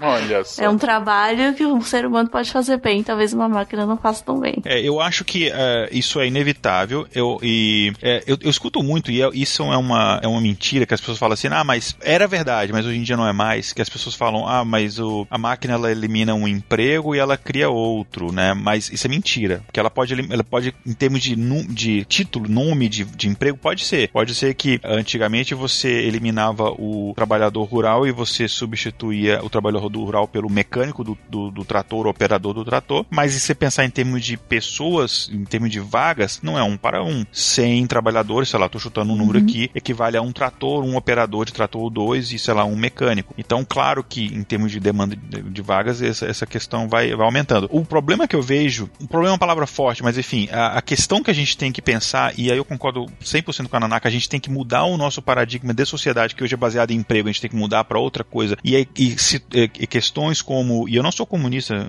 tá? Mas questões como renda mínima, etc., vão ter que ser discutidas e eu acho que vão, essa solução, algo semelhante, vai ter vai ter que entrar em pauta, porque nós vamos chegar, e eu estou falando isso é, é, é, muito rapidamente, a velocidade é muito rápida, nós vamos chegar num ponto em que é, não vai haver vaga para uma quantidade muito grande de pessoas. Inclusive, é, trabalhos que hoje são considerados trabalhos intelectuais, não estou falando nem que trabalho artístico de criação, mas trabalho intelectual vão ser, vão ser substituídos. Eu vou dar um exemplo. E aí, cada exemplo duas pessoas me acham, vão me achar horrível, né? Num projeto que eu, eu fiz recentemente para dois escritórios grandes de advocacia, assim, escritórios gigantescos de advocacia aqui nos Estados Unidos, é um, na, na, um em Nova York e um na Pensilvânia, que eles tinham uma, uma demanda grande que é o seguinte: eles têm grandes clientes e eles precisavam saber rapidamente que esse cliente está é, tá sendo, sei lá, tem um caso, esse cliente está sendo processado em alguma corte dos Estados Unidos. Então eles recebiam, uh, eles recebem a cada 15 minutos um, uns, uns alertas lá que mostrando cada caso que tinha sido entrado em cada corte dos Estados Unidos. E aí existiam pessoas, um exército de pessoas, e muita gente, é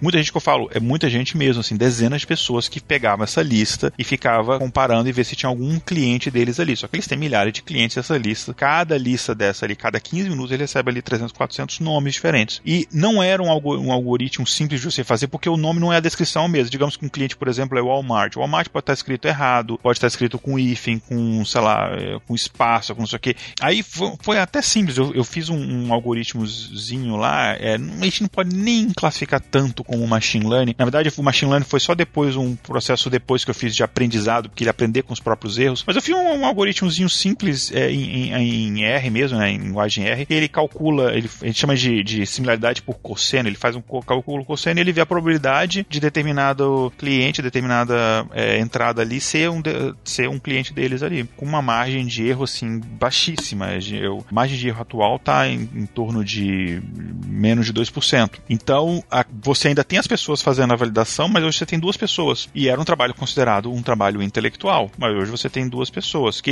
e tem vários outros trabalhos que ele faz, ele filtra, enfim, ele categoriza. E aí, hoje, aí eles conseguem, por exemplo, é, ligar para o cliente coisa de meia hora, uma hora depois que o, o caso daquele cliente deu entrada no tribunal. E, ou seja, eles levam vantagem nesse time, porque nesses grandes clientes que eles estão interessados, o cara tem, sei lá, cinco escritórios de advocacia que ele trabalha. O primeiro que ligar falando, olha, chegou um caso para você na corte aqui de Nova York, já tô com todo o seu caso aqui, conheci, seu caso conhecido, a gente pode te ajudar. Não só isso, a gente fez um outro trabalho que ele já vai, pesquisar casos semelhantes que aconteceram no passado àquele caso ali. E aí todo aquele processo de pesquisa que demorava meses acontece em poucas horas, e aí você já tem todo um preparo ali, o advogado meio que já tem boa parte do trabalho dele inicial ali é, adiantado. É. Então o trabalho que a gente tinha, que chamava aqui do paraligo, que eram esses assistentes, faziam, está começando já a se tornar obsoleto. Esses trabalhos que eram considerados intelectuais, é, que a pessoa tinha que ter um, um conhecimento em direito, a máquina já está conseguindo substituir. E a tendência é isso crescer, crescer, crescer. Motoristas vão, vão ser substituídos, enfim. E a tendência é crescer, então a gente tem que repensar o paradigma da sociedade. Não adianta pensar quando o problema estourar, a gente tem que começar a discutir isso agora. Mais uma vez, daí a necessidade da galera de economia, da galera das áreas humanas, etc., entrarem pro, pro debate, entendeu? Sem dúvida. No Japão já teve um caso de que o Watson ele substituiu cerca de 30 funcionários de uma, segura, de uma seguradora especializada em vender seguros seguros de saúde. E a agência AP, ela contratou com uma empresa que vai contar com um algoritmo capaz de escrever notícias. Até então, esse, esse algoritmo era utilizado até algum tempo atrás para escrever notícias de, da área financeira, né? Tipo, em, subiu indicativos da bolsa, des, desceu, variou, esse tipo de coisa, né? Agora, no, no último ano, investiram cerca de 620 mil libras para desenvolver um sistema sistema capaz de escrever notícias simples, tipo estilo estagiário do G1, sabe?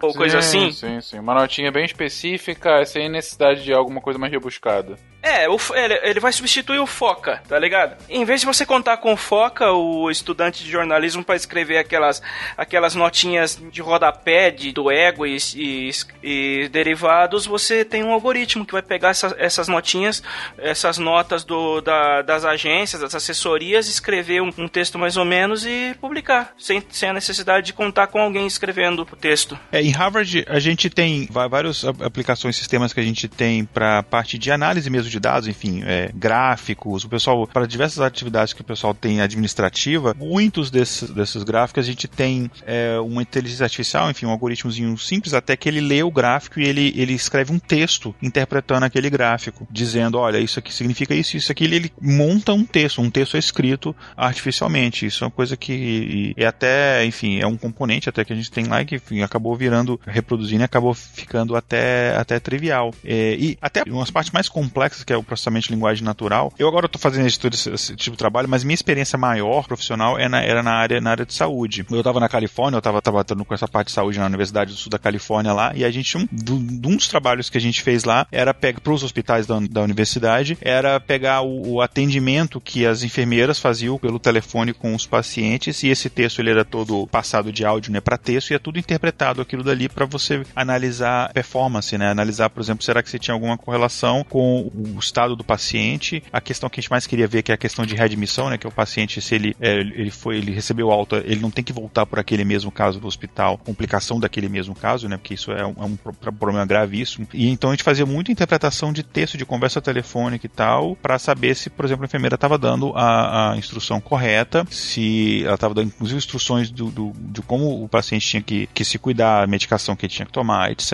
Então, esse tipo de coisas são coisas que parece ficção científica, mas já acontecem, enfim, já, já se é utilizado. Ah, impressionante. E, bom, de tudo que vocês comentaram agora, rápidos comentários. Primeiro que você comentou da, da questão jurídica, eu tinha lido também sobre isso, em específico aí no caso americano, é, não só essa questão dos, dos clientes, né, dos processos em que os clientes eram citados, mas principalmente de utilizar a máquina para pegar e comparar rapidamente jurisprudências passadas, né, que para os Estados Unidos é tão importante, mais importante do que no Brasil, né? Então você consegue um histórico muito mais rápido de jurisprudência e diminui, como você disse, o trabalho braçal. E o segundo comentário que eu digo é que você foi responsável por uma dezena de empregos a menos, né, Igor? É isso que você está admitindo em público pro SciCast. É na área de direito, ou seja, tio Lúcio recebeu uma... né?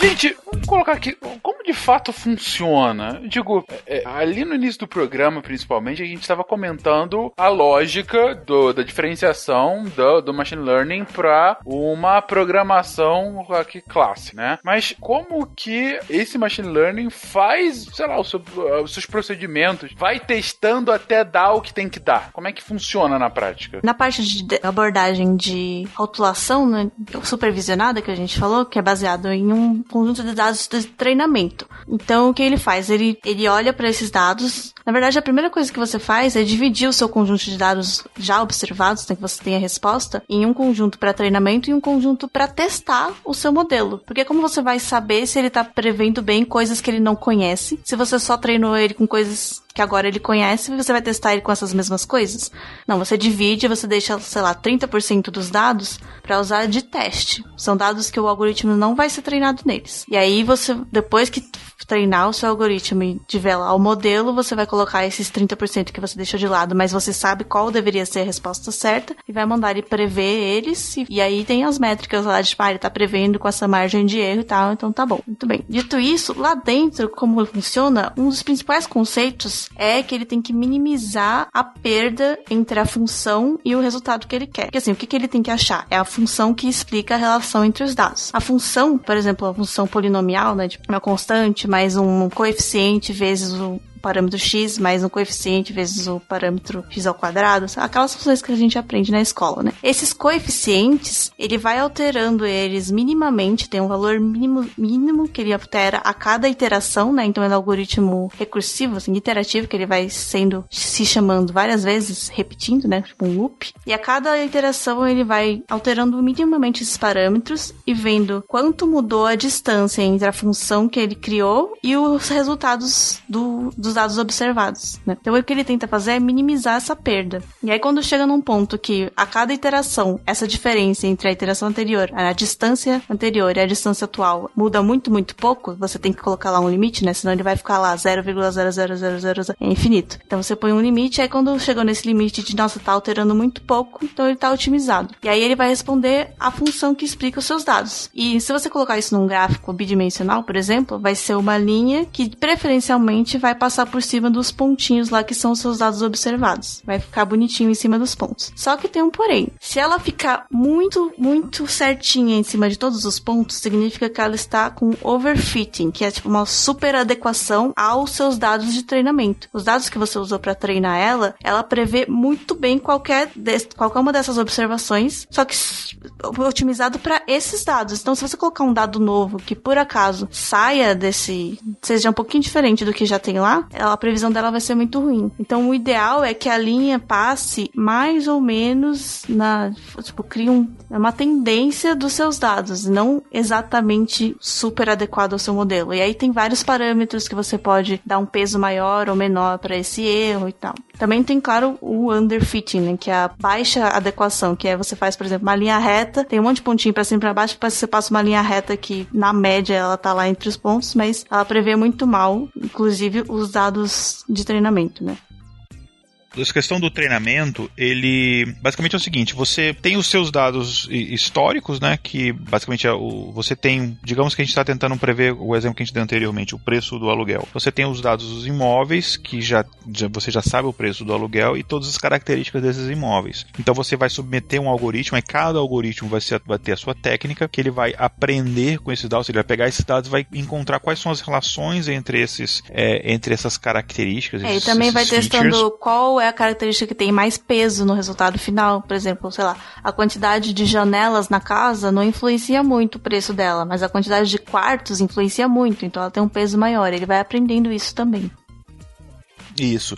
E aí no final ele vai, vai montar, vai criar um modelo, enfim, esse modelo não necessariamente pode ser uma equação, né? Ele depende do tipo de problema que a gente está falando. Aqui a gente está falando do tipo de problema que a gente chama de regressão, que você prevê um valor, mas pode ser uma classificação, pode ser, sei lá, o paciente vai morrer ou vai sobreviver, etc. E aí as, a base de treinos e, e o, o, valor que a Nana falou de 30% para teste é exatamente isso que a gente recomenda mesmo. A gente recomenda 70% dos dados que você tem e você vai tirar uma amostragem desses dados e 70% vai dedicar para treinar. Treinou, você criou o modelo, aí você vai submeter ele ao teste para ver quão bom ele tá. E aí você vai somar a pega o ponto que ele calculou, a previsão que ele fez com o valor real e você vai calcular essa distância, soma essas distâncias, eleva ao quadrado e a gente tem uma medida de erro. Eles chamam de mean square error, que é a medida de erro. E aí beleza, o que um erro que muita gente faz é o seguinte: "Ah, eu errei, então eu vou pegar e vou resubmeter, vou ajustar o meu algoritmo e aí quando eu vou ajustar meu algoritmo para reduzir o erro na mesma base de teste que você tinha anteriormente. E aí você realmente reduz o erro, você reduz o erro, mas aí você vai, o seu, o seu modelo vai ficar tão específico para aqueles dados que tem esse problema que foi falado uhum. do overfitting. Então aí tem várias técnicas que a gente faz para evitar o overfitting e melhorar a questão do erro. Então você pode, é, toda vez que você for retreinar o algoritmo, você obviamente você vai ter que reextrair a amostra, você vai ter que extrair uma amostra nova, enfim, pode ser 70%, mas tem que reextrair uma amostra nova para evitar o overfitting, tem várias coisas. E uma das técnicas, né, de calcular esses pesos é essa de você, você tem uma coisa que a gente chama do alfa, que é a taxa de aprendizado, que cada interação você vai vendo quanto você vai calculando a derivada dessa equação e aí essa derivada vai te dar se você vai estar tá chegando mais próximo de um erro mínimo ou não. E aí a partir do momento que a derivada ela chega num valor muito próximo a zero, o seu algoritmo vai decidir, olha, aqui é o momento de parar porque eu cheguei no meu ponto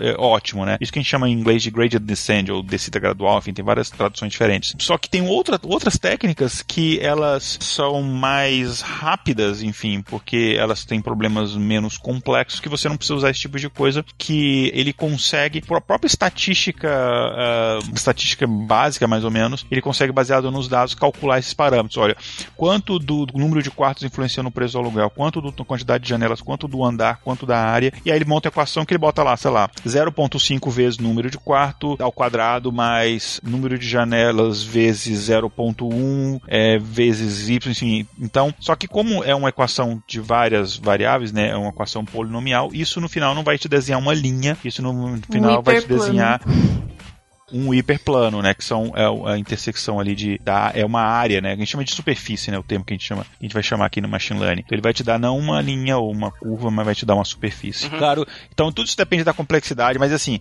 é, a gente precisaria não de um episódio ou de dez episódios, a gente precisaria de um podcast para explicar essas coisas, um podcast com vários episódios para explicar essas coisas com mais detalhes. Eu já ouvi algumas vezes, tanto de forma mais séria quanto usada como jargão tecnológico de startups super uh, na vibe pra frentex e coisas do gênero, que se eu usar pra frentex já não é tão nova assim, mas tudo bem. É a questão da rede neural. Que afinal é rede neural e o que, que, isso tem a ver com machine learning? Bom, a rede neural, né, ela tem esse nome porque ela é um pouco mais análoga ao, ao funcionamento dos nossos neurônios, né? No sentido de que existem vários nós, que seriam meio que equivalente aos neurônios, e assim, como os neurônios funcionam? Eles funcionam por um sistema de ativação em que um neurônio ele é ativado a partir de um, uma certa quantidade de estímulo. Quando esse estímulo é suficiente, ele ativa o próximo neurônio da cadeia em que ele está inserido. Então a rede neural consiste nisso, são vários nós. Cada nó tem essa esse machine learning embutido, seja uma abordagem das que a gente citou, supervisionada, não supervisionada. Então cada camada de nós ele é formado em camadas, né? São camadas de a rede é uma camadas de nós. E aí cada camada corresponde a um algoritmo, a uma abordagem dessas, não necessariamente diferente, né? Mas cada camada tem um propósito. Por exemplo, a primeira camada ela é a mais é, específica. Por exemplo, em reconhecimento de imagens esses nós da primeira camada, eles vão ser responsáveis por reconhecer, por exemplo, pixels ou é, contraste, cor, coisas bem assim simples. E isso, inclusive, ele é análogo ao funcionamento do córtex visual humano. Teve um experimento, que feito em 1950, com gatos, em que os, cientistas colocaram sensores né, no córtex visual do, dos gatos e colocavam imagens na tela de bolinhas se mexendo, plantas, de mulheres, não sei porque mulheres, não gatas, mas e tentavam ver se os neurônios visuais, né, se os, os neurônios do córtex visual eram ativados. E nenhum, nenhuma dessas imagens ativava. E era muito estranho. Tipo, como assim? O gato tá vendo coisas e não tá ativando esses neurônios. Mas aí, quando acidentalmente eles é, mexeram o, a, a, lâmina, né, do projetor, e aí isso criou uma borda diagonal, ativou um neurônio. Então, assim, eles estavam assim, com sensores nos neurônios muito básicos que identificavam coisas como borda e contraste. E aí, essa é a primeira camada. E aí, isso passa para uma segunda camada, que aí, tipo, você pode adicionar quantas camadas você quiser na rede neural. Só que você não tem muito. Você não sabe quais são as características que ela tá medindo. Isso que é diferente da rede neural. Né? Nos outros, a gente dizia quais eram exatamente as características. A gente tem lá o banco de dados das casas, ou mesmo de imagens, né? Com a ah, pixel tal é cor tal. Então tem a cor, tem a, o tom de escuro e claro, enfim. Na rede neural, a própria, o próprio algoritmo, a própria rede aprende as características que ela vai analisar para chegar num resultado. Então, a cada camada camada, você adiciona um nível de abstração. Na primeira camada, por exemplo, tem a cor, ou a claro e escuro. Na segunda camada já tem borda. Aí na terceira camada vai acabar sendo formas, talvez, alguma coisa mais circular. Depois, ah, é um rosto. Aí depois, ah, é um rosto humano, é um rosto de animal. E aí, se você adicionar muitas camadas, acaba ficando tão abstrato que também não é uma resposta útil. Então, isso também é, tem que ser é, parametrizado, né? Tem que ser pensado. É, o desenvolvimento da, da rede neural, ela tem que ter um, um certo certo nível. Se ela for muito simples, ela não vai conseguir filtrar o dado da forma que você deseja para chegar numa informação viável. Se ela for complexa demais, ela vai, ela vai filtrar tanto que lá na, na ponta não vai sair nada de útil. Mas o processo de desenvolvimento do, de uma rede neural é como a Nanaka falou, ele vai a cada camada eliminando uma característica daquilo que ele está analisando. Vai identificar uma cor, ou vai identificar uma forma, um elemento, uma espécie de um animal, uma, um padrão de sequenciais, números, até chegar na informação que o usuário quer lá no final. Isso. E ele funciona analogamente aos neurônios, como eu falei, né? Porque cada nó, ele ativa os nós da próxima camada conforme o valor, valor de ativação que ele calcula com aqueles algoritmos que a gente falou de machine learning, que no nosso cérebro, na verdade, é com os inputs químicos, né, que vão ativando o neurônio. Good morning, Theodore. Good morning. You have a meeting in five minutes. You want to try getting out of bed? Get up! You're too funny. Um exemplo que eu dou na, nas minhas aulas, nos meus workshops, quando eu vou explicar a rede neural, é o seguinte: imagina que você está fazendo uma rede neural para reconhecimento de, de escrita, né? Escrita manual. Vamos pegar bem específico, números. As pessoas escreveram números, você quer identificar que número a pessoa escreveu. Que aí, o número acho que fica é, uma coisa, um, é um problema bem, bem específico que é mais fácil a gente entender. Então, mas é, exatamente o que vocês falaram é perfeito. Você tem as camadas, né? Você tem o primeiro que, você, que a gente chama de camada de entrada, que vai entrar ali, sei lá, digamos, é, a pessoa escreveu o número 5. Então, esse número 5 entra na camada de entrada. Você tem um, uma série de camadas ocultas, e ela é chamada camada oculta porque o que acontece internamente ali, você não tem o conhecimento, a não ser depois que o algoritmo ele rodou, né? Mas não, você não há um conhecimento prévio. E no final você tem a camada de saída que o algoritmo vai te falar, olha, isso aqui é um 5, isso é um 3, um 8, etc. E aí você vai ter, por exemplo, cada um desses nós, e a gente chama eles de neurônio mesmo, a gente chama eles de neurônio artificial. Cada um desses nós, ele vai receber entradas, e essa entrada ela vai vir da camada anterior, então é um, é um valor numérico, ele vai receber uma entrada ali num valor numérico, e cada neurônio ele vai ter uma, a gente chama de função soma. Essa função soma, basicamente, ele vai, ele vai receber esses parâmetros de entrada, ele vai calcular esse parâmetro de entrada, e aí ele vai ter uma outra função que a gente chama de saída, função de transferência, que ele vai passar esse valor para a próxima camada. Então, digamos que eu tenho um neurônio que ele vai especializar ali em detectar, por exemplo, linhas horizontais. Então, digamos que eu tenho o número 5. O número 5 tem uma linha horizontal, ele vai achar, opa, tem uma linha horizontal, beleza, então ele vai passar para a próxima camada o número, ele tem uma linha horizontal. Não necessariamente precisa ser binário, tem ou não tem. Pode ser, por exemplo, olha, ele tem uma linha mais ou menos horizontal porque ela é meio diagonal, enfim, pode ser um valor entre 0 e 1, um, ou enfim, isso depende muito do tipo de algoritmo. É, tem essa também. A forma que a rede neural ela, ela é desenvolvida, ela é feita para não ser binária. Ela pode retornar um, um valor que não é necessariamente zero, nem necessariamente um. Pode ser um meio termo, pode ser algo que não chega nem a um, nem absolutamente a zero. Depende do peso atribuído à informação que ele está passando para a próxima camada. Isso, isso. E aí você, você, por exemplo, vai ter um outro neurônio que ele vai detectar diagonal, descendente, outro vai ter diagonal ascendente, é, um vai detectar curva, linha vertical. Então cada neurônio ele vai, quando você colocou o 5, ele vai dar o resultado se ele achou aquela característica ali. No final, a função de saída, ele vai juntar tudo e falar: olha, baseado nessas características, isso daqui é um 5, é um 8, etc. Enfim.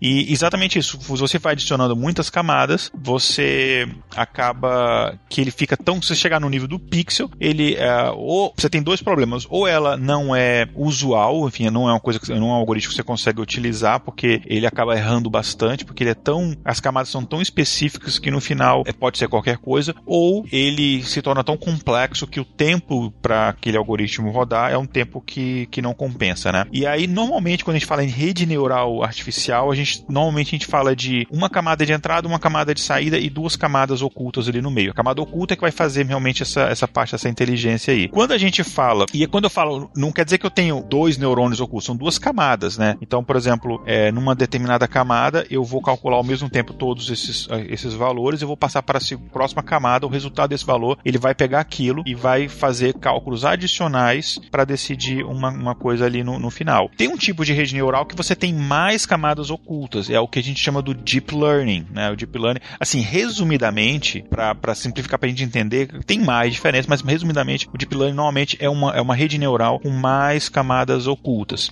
E aí, como é que ele vai fazer esse aprendizado? Como é que vai? Tem várias técnicas, né? Enfim, tem, por exemplo, a, tem rede neural, tem, tem, tem rede neural que o neurônio ele vai te dar uma, uma ele vai calcular um resultado, né? Na função de transferência, ele vai, a função só vai calcular o resultado, vai passar para a função de transferência, que é um resultado, por exemplo, binário, 0 ou 1. Um. É o que a gente chama das redes é, perceptrons. Tem outras que não é 0 ou 1, um, é de 0 a 1. Um. São as redes sigmoides, enfim, tem diferentes tipos de redes, mas no final ideia é essa. Mas, e o mais importante disso é que o que a gente chama de conhecimento, e eu estou fazendo aqui aspas entre a mão, enfim, o que a rede realmente aprende não é, não está no neurônio, está na sinapse, na ligação entre as camadas, na ligação entre os neurônios. Então a sinapse é que contém o conhecimento, não o neurônio em si. O neurônio só tem a função que vai fazer a avaliação daquilo para saber, olha, isso aqui é uma linha, é uma curva, etc. De forma análoga ao que acontece conosco também, né?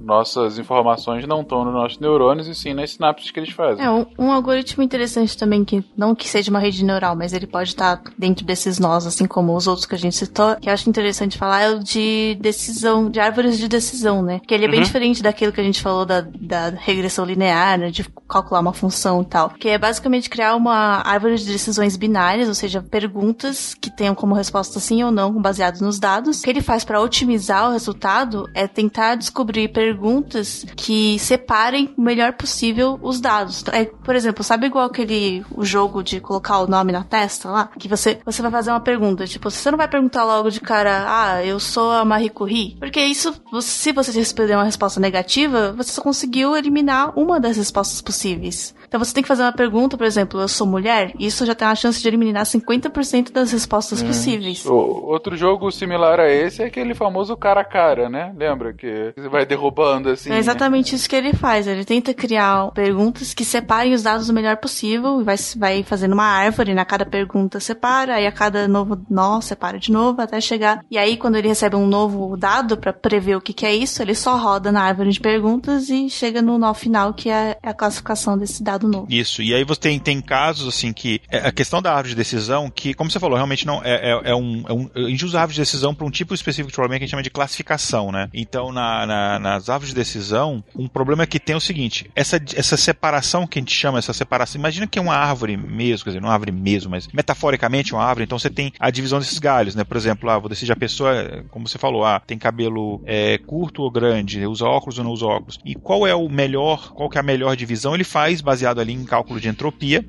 Só que, quando você tem um volume grande de dados de treino, pode ser que a divisão dos, dos galhos que ele fez ali, né, eh, no cálculo de entropia, é muito específico para aquela amostra dos, de treino que ele pegou. Tem um tipo de, de modelo de árvore de decisão em que você extrai várias amostras, um monte de amostras, é como se fizesse várias árvores de decisão em paralelo e você vai comparando o resultado de todas e aí no final você vai eleger aquela árvore que melhor se adequou. Então, basicamente, são várias árvores, várias amostras, várias árvores de decisão para você escolher a melhor árvore, não só apenas uma. Então, a- o processo de você tirar a amostragem, treinar e, e montar o modelo, ele acontece várias vezes. O que a gente chama de random forest em inglês, que se fosse traduzir ao pé da letra seria uma floresta aleatória. É aleatório porque você tira várias amostras, você tira várias amostras Pra evitar o viés, né? Você tem que fazer várias Exatamente. Então, assim, invariavelmente, assim, questão de árvore de decisão é uma coisa que a gente usa muito, é um, é um dos algoritmos mais eficientes. É eficiente em termos de, do resultado encontrado, não necessariamente em termos de, de poder computacional e quanto tempo vai rodar. Mas é um para classificação, um dos mais eficientes que existe, quando você quer descobrir ah, se tal coisa é isso ou aquilo, é um dos, um dos mais eficientes. E eu nunca vi um caso onde um random forest tem um performance, tem um resultado pior do que uma árvore de decisão. Nunca vi um caso. É, normalmente o pessoal acaba sempre utilizando esse random forest porque você acaba tendo uma, uma precisão maior, porque, como a Nanaka falou, é, você elimina o, o viés. Não elimina, elimina uma palavra forte, você reduz ao mínimo possível isso. É, mesmo naquela abordagem de regressão, de função que a gente falou, dos testes, né, de você usar o- aqueles 30% de testes, normalmente você faz isso várias vezes também. Você roda o treinamento várias vezes, cada vez selecionando uma amostra diferente para treinamento e para testes, justamente para desenviesar o seu modelo. Né? Beleza, é, faz sentido. Né? Good morning, Theodore. Good morning. You have a meeting in five minutes. You want to try getting out of bed? Get up! You're too funny. A gente falou de, um, de umas coisas que a gente falou de, de, da aprendizagem não supervisionada, base, que é muito baseada em cálculo de ganho de recompensa, né? E aí a recompensa pode ser recompensa a longo prazo ou curto prazo, e isso é um parâmetro que você vai adequar. O parâmetro quanto, que aí chama de gama, né? Quanto maior o valor de gama, quanto mais é entre 0 e 1, um, quanto mais próximo de 1, um, mais o algoritmo vai dar, vai, vai dar um peso maior pro, pro ganho a longo prazo, e quanto menor, mais ele vai dar valor pro pro peso em curto prazo, ou seja, para mudança de estado, não necessariamente pro final. E um dos, um dos mais comuns algoritmos desse tipo de coisa, que a gente chama de reinforcement learning, é o que a gente chama de Q-learning, é, letra Q. Esse Q é só por causa do nome da função lá. É, para deixar muito claro, isso não tem nada a ver com quântico, porque eu já, já me perguntaram isso uma vez. Eu ouço kill, eu lembro de outro kill, não lembro de quântico. Que bom. Então não tem nada, não tem nada a ver com quântico, pelo amor de Deus. Não, seria mais de qualidade, né? Porque ele leva em consideração meio que a qualidade da recompensa que você vai ter. É, então, não tem a ver com quântico como. Eu tô falando isso, é, obviamente é piada, mas é porque já me perguntaram isso mais é, algumas vezes, já vieram me perguntar isso. Ah, mas é alguma quantum learning? Eu falei, cara, não, não, não rola, não rola autoajuda é, em machine learning. Espero que as máquinas nunca cheguem, fiquem inteligentes a esse ponto de ter é, coaching quântico. É, mas é muito interessante esse algoritmo porque ele, ele pesa mesmo, assim, bem análogo ao nosso aprendizado, né? Quanto vale a pena você explorar coisas novas por uma possível recompensa futura ou você ficar no que você já conhece, que já tem lá uma, as recompensazinhas que você conhece, mas você nunca vai conseguir nada melhor. É o eterno dilema da vida humana. Que é um exemplo de quem usa isso daí é, não tô fazendo propaganda porque eu não recebo um centavo deles. Eu sou inclusive cliente, eu tenho aqui, mas aquele Roomba, aquele robozinho é aspirador, uhum. ele usa é, Q-Learning, né? Porque ele tem que calcular uma rota otimizada para ele, enfim, aspirar todo o ambiente, né? Todo o cômodo, passando por, por todas as, aquelas áreas, gastando o menor tempo e, e energia possível. Então, é para onde ele vai para o próximo passo é, é baseado nisso, é baseado em Q-Learning. Só que ele não vai aprender isso na sua casa, ele, seu algoritmo já vem treinado de fábrica, obviamente. Gente, é isso. Fizemos uma, uma introdução a Machine Learning. Realmente, é como se conseguiram reparar, é, não dá nem para aprofundar tanto em cada um dos temas, como disse o Igor. Não é nem uma sequência de cast, mas é um, uma, um, um programa só dele, né? Enfim, um, um podcast só dele daria para falar sobre tudo que tem para comentar sobre o assunto. Mas para quem tá querendo entender um pouco mais, entender a aplicabilidade, entender como é essa lógica inicial, deu para dar essa palhinha. Antes de encerrar, é legal comentar duas coisas. Primeira, aqui no Brasil tem uma aplicação que a gente já comentou aqui, que é da Operação Serenata de Amor, né? Que usa machine learning para identificar é, reembolsos suspeitos né, de corrupção, porque reembolsos, reembolsos é, é, suspeitos por parte de congressistas. Então, assim, são aqueles valores pequenininhos, mas que de pequenininho vai dar alguns milhões de reais de seus impostos que estavam indo para churrascaria do seu Quincas sem você saber. Então, é um programa muito legal. Eu apoio, inclusive, esse programa justamente por conta da, da grande uso que está sendo dado e, de fato, do retorno que está dando. Fica aí a dica. E uma segunda coisa que eu tenho que comentar é, vocês devem ter reparado que o Guacha não está aqui já há algum tempo. Ele acabou caindo no início do episódio. O que vocês não sabem é que existia um sexto elemento aqui também no programa que chegou a se apresentar, mas também caiu logo no início e que a revolução das máquinas já está aí. A gente está sendo substituído pouco a pouco. Uh, o que vocês não viram na edição é que eu caí também antes de acabar essa, esse episódio. Então eu só gostaria de dizer que toda a minha lealdade se deve às máquinas e por favor não me matem. Morte aos humanos. Por um mundo melhor. Exatamente.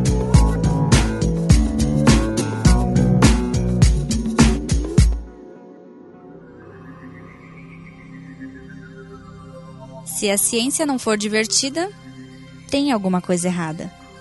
Tem que ser divertida. A coisa mais divertida que tem é a ciência.